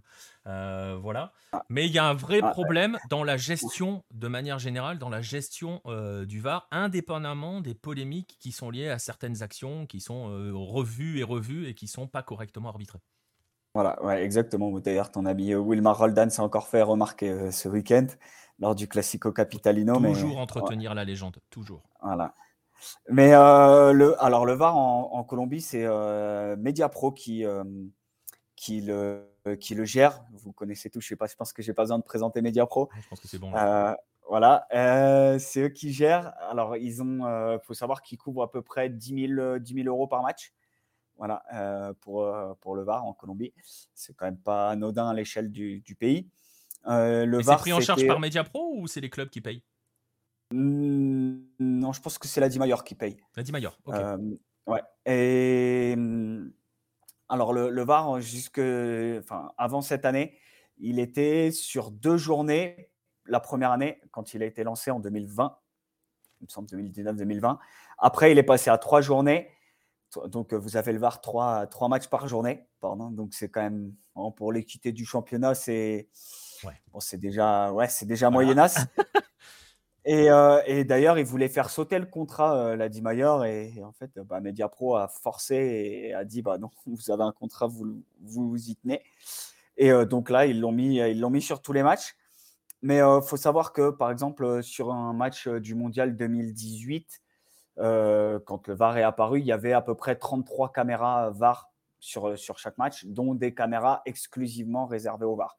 Voilà. En Colombie, c'est absolument pas le cas. Euh, il y a 13 caméras, donc soit 20 caméras de moins. Et euh, il n'y a, a, aucune caméra exclusivement réservée, réservée au VAR d'ailleurs. Donc ça crée, ça crée des situations vraiment assez ubuesque. Hein. Je pense notamment, euh, il y a des hors-jeux où vous voyez les angles si vous regardez un. Attends, je t'interromps deux secondes pour que les gens comprennent bien. Concrètement, le VAR en Colombie, c'est juste des mecs qui regardent la retransmission télé. Exactement, tu as bien compris. Voilà. Et, qui voilà, non, mais, mais c'est juste pour bien, bien poser et aussi ça pose la, où, est le, où, se situe la problématique de l'utilisation de la vidéo en Colombie. Euh, voilà, ce sont juste des mecs posés devant ce que le diffuseur leur montre. Exactement, voilà. Et, euh, donc, c'est quand même. Euh, enfin, ils, interviennent évidemment comme des arbitres VAR, entre guillemets, euh, normaux, j'ai envie de te dire, mais voilà, ce qu'ils regardent, c'est. Ils regardent la même chose que moi. Voilà, enfin, mais ça veut, oui, mais ça veut dire qu'ils interviennent en fonction de ce que le diffuseur montre à l'écran. Euh, en fonction de ce, qui, ce que le diffuseur montre. Après, ils, peuvent avoir des plans euh, un petit peu. Ils peuvent demander à la réalisation d'avoir les plans, mais ce sera les plans, euh, les plans des ralentis. C'est ça. Voilà. Ils peuvent avoir, ils peuvent demander en direct des ralentis que ce que nous téléspectateurs on voit pas forcément, mais après ils auront des plans, les, les mêmes caméras qu'autour des stades. Et donc doivent juger là-dessus, et ça donne, tu le disais, des situations totalement folles. Ouais, il y a eu un, un péno, y a, enfin, c'est hallucinant. Euh, le VAR, là, en ce moment, les arbitres sont. Euh, mais d'ailleurs, c'est une des critiques hein, qui est faite à Imer Machado euh, par rapport au règlement et même par rapport à la préparation des arbitres, tout simplement. des arbitres qui ne sont pas prêts, qui ne connaissent pas le règlement. Voilà. On peut voir là, là-dessus, par exemple, vous voyez les deux pieds de l'attaquant, le pied du gardien. L'action se passe clairement en dehors de la surface et pourtant, penalty. Et voilà. Et d'ailleurs, Tolima euh, s'est fort logiquement plein et a envoyé une, une lettre à la Dimayor en disant euh, non mais attendez, voilà, c'est quand même, hmm. c'est quand même là une erreur manifeste. Voilà, des erreurs, on pourrait, on pourrait tout, tout, en passer. Hein. On pourrait passer tout depuis, euh, depuis, 2000, depuis 2022, depuis le début de la saison. En fait, il y a eu, il y a pas bah, la semaine dernière entre Kali Magdalena où l'arbitre il est quand même pas très très loin. Il y a, il y a Théophilo qui met un gros coup de pied au niveau des reins. Euh, euh, l'arbitre, euh, il voit pas, il demande au VAR. Donc les arbitres sont quand même pas très bien préparés, pas très bien placés toujours. C'est c'est quand même assez compliqué. Mais d'un autre côté, ça pose quand même pas mal de questions. Le fait que Mediapro ait eu le contrat pour le VAR et ne propose pas, en gros, le service de VAR, puisqu'il s'appuie juste sur les caméras de télé du diffuseur, de la diffusion. Il y a quand même un souci. Et la, la, Mayor pourrait attaquer là-dessus parce que quand les arbitres colombiens vont arbitrer en, compétition continentale, ils ont des caméras VAR. Ouais, après, je sais pas ce qui était dans le contrat entre Mediapro et la Mayor. Hein. Voilà, et, hum, euh, pour, euh, pour info, en France, j'ai regardé, enfin, je n'ai pas trouvé le nombre de caméras sur les stades, mais c'est euh, une autre entreprise, c'est Hawkeye, qui avait, qui avait le, le contrat voilà, enfin, en France, euh, en France, il doit y avoir, euh, il doit y avoir beaucoup plus que 13 caméras, je pense, autour ah, de. C'est surtout non, mais c'est surtout, tu l'as dit, c'est Hawkeye, c'est une société qui est, qui est, je vais pas dire spécialisée là-dedans, mais tu vois, qui a été faite que pour ça. Elle n'est pas, elle est pas liée au diffuseur. Tu vois ce que je veux dire? Ah non, non, pas Elle offre un service complémentaire qui est uniquement pour les arbitres. Là, les gars, ils sont juste posés en train de regarder la télé. C'est une folie, quoi.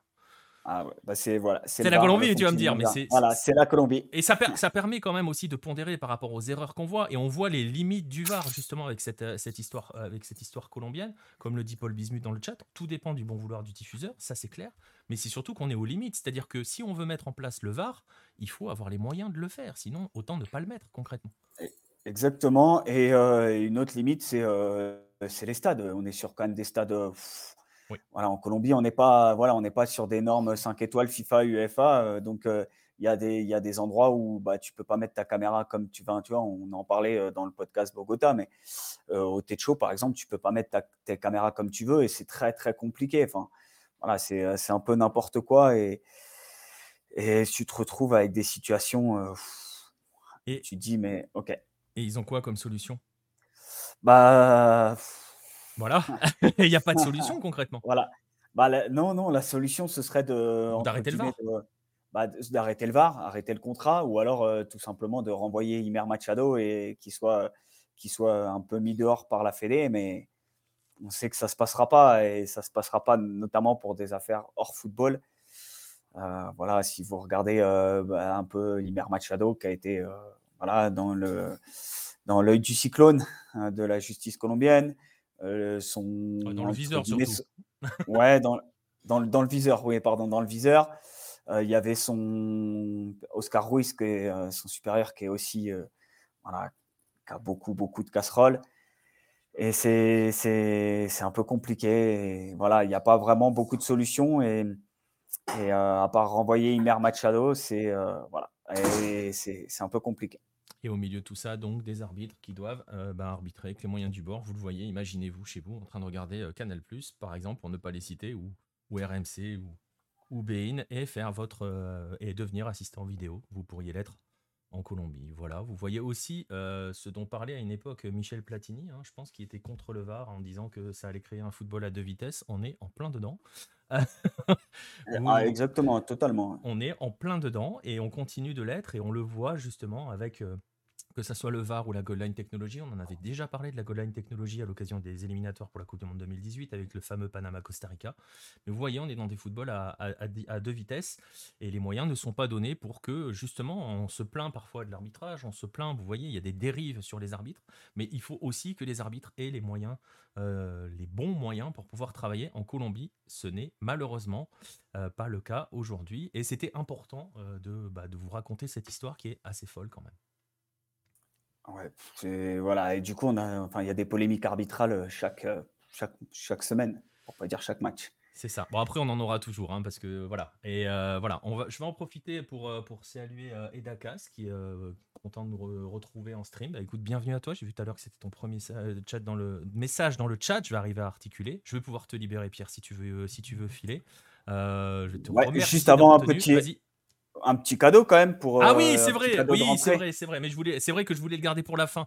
Euh, bah, Je voulais le garder pour la fin. Mais voilà, alors concrètement, pour, présenter. pour, expliquer les choses. Alors attends, pour expliquer les choses concrètement, on va essayer de mettre en place des, euh, bah, des petits tirages au sort et des cadeaux à gagner pour, euh, pour euh, ceux qui vont euh, soutenir la chaîne, hein, qui vont prendre un abonnement, hein, tout simplement. Alors, on va mettre des, ce que l'on, pour parler en langage Twitch, des sub-goals. Alors, les premiers, ça va être un magazine, des livres de la maison d'édition, le Premier Abola, le 11 Caminos ou le Garincha. voilà, l'un, un, les deux, trois, on verra. Et il y aura, une fois qu'on aura atteint, alors on va définir les paliers, hein, ils ne sont pas encore complètement définis, il y aura Monsieur Pierre, euh, je vais te mettre en grand. Attends, je, vais te mettre en grand.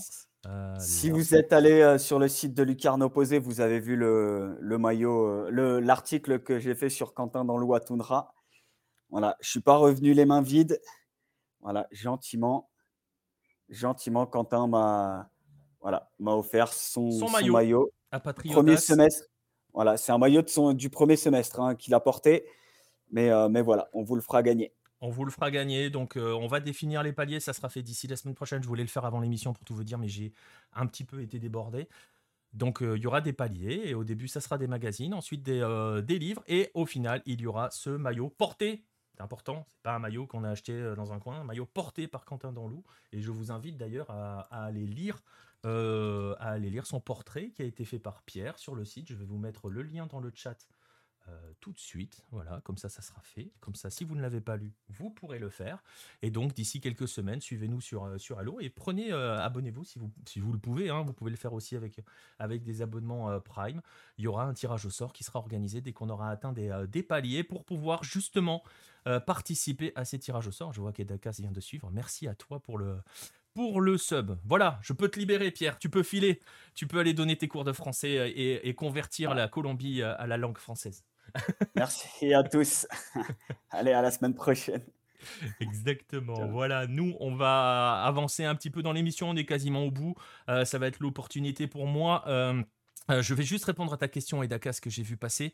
dans les autres pays sud-américains, est-ce que c'est la même chose pour le VAR? C'est variable. Franchement, super jeu de mots, merci, on continue. Et je ne sais plus qui tout à l'heure dans le chat m'a dit que je devrais mettre le tambour. je vais y penser. Sur ces super vannes. C'est assez, assez disparate. ça vient d'être mis en... Ça, ça fonctionne pas trop mal au Brésil. Voilà. Euh, en Argentine, il y a des polémiques toutes les semaines. Euh, ça dépend contre qui vous jouez. C'est-à-dire qu'il y a des clubs avec qui le VAR fonctionne pas très bien, on va dire. La bise à Barracas Central. Euh, voilà. Donc il y a. Il y a différents, c'est variable. On essaye de le mettre en Bolivie, mais c'est très compliqué. Au Chili, ça fonctionne plutôt bien. J'avoue, le Chili, ça fonctionne plutôt bien. Au Paraguay, ça fonctionne aussi plutôt bien.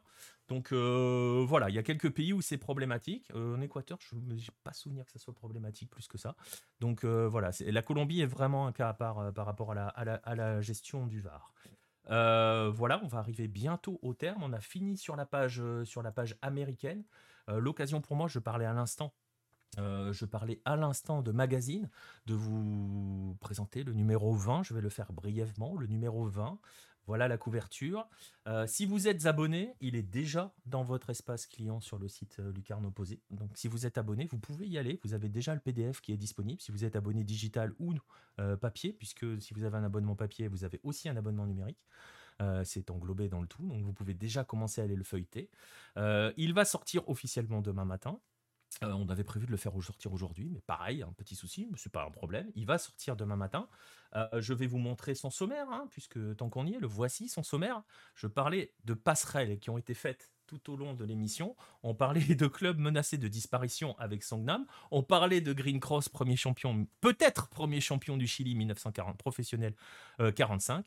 Et bien justement, il y a un dossier consacré à ces clubs qui ont disparu. Vous voyez, on va vous parler du River Plate uruguayen, du Paulistano euh, et de Friedenreich. Forcément, ça vous reconnaissez Marcelin derrière ça. On va vous parler de Green Cross et vous allez voir que l'histoire est absolument incroyable. Il va être aussi question, on parlait de spiritualité, de croyance de clubs coréens et notamment un qui était lié à une église. Et puis des histoires assez folles aussi, euh, que ce soit euh, en Chine ou que ce soit du côté du Chili avec l'incroyable histoire de Lozapenko euh, que je vous laisse découvrir. On fera un petit focus dans ce mag sur l'année 1992 où vous allez pouvoir croiser rien que pour rien que rien que ça, Junior et Flamengo et Télé Santana pour le parti brésilien et je vous raconte dedans l'histoire de la naissance de la sélection olympique australienne. Euh, oui, la naissance en 1992 avec ses U23. Au programme aussi des rubriques que vous avez l'habitude de retrouver si vous êtes des habitués du mag. Un petit un bel article de Romain sur les stadiums monumental de Lima. Euh, Jérôme vous parle d'un joueur incroyable, Santiago Bigote Lopez, joueur de Villa Española Club, tout aussi incroyable. L'histoire est assez, assez folle. Euh, Gabriel vous raconte euh, l'histoire d'un documentaire chili, mexicain pardon, qui remonte les, les différentes Coupes du Monde vécues par le Mexique et justement euh, fait le parallèle avec euh, l'illusion qu'elles peuvent porter auprès d'un peuple. Et enfin, vous avez aussi, vous l'avez vu, euh, intercalé entre la rétro et ses rubriques habituelles, une interview de Florian Valo qui évolue aujourd'hui à Miami FC et qui a été formé au PSG et passé par Monaco et a surtout une belle carrière américaine puisqu'il est passé par les bancs des universités américaines et qui est passé ensuite par la MLS. Il a joué du côté des Red Bulls et de Cincinnati. Tout ça, c'est à retrouver dans le Hello Mag numéro 20.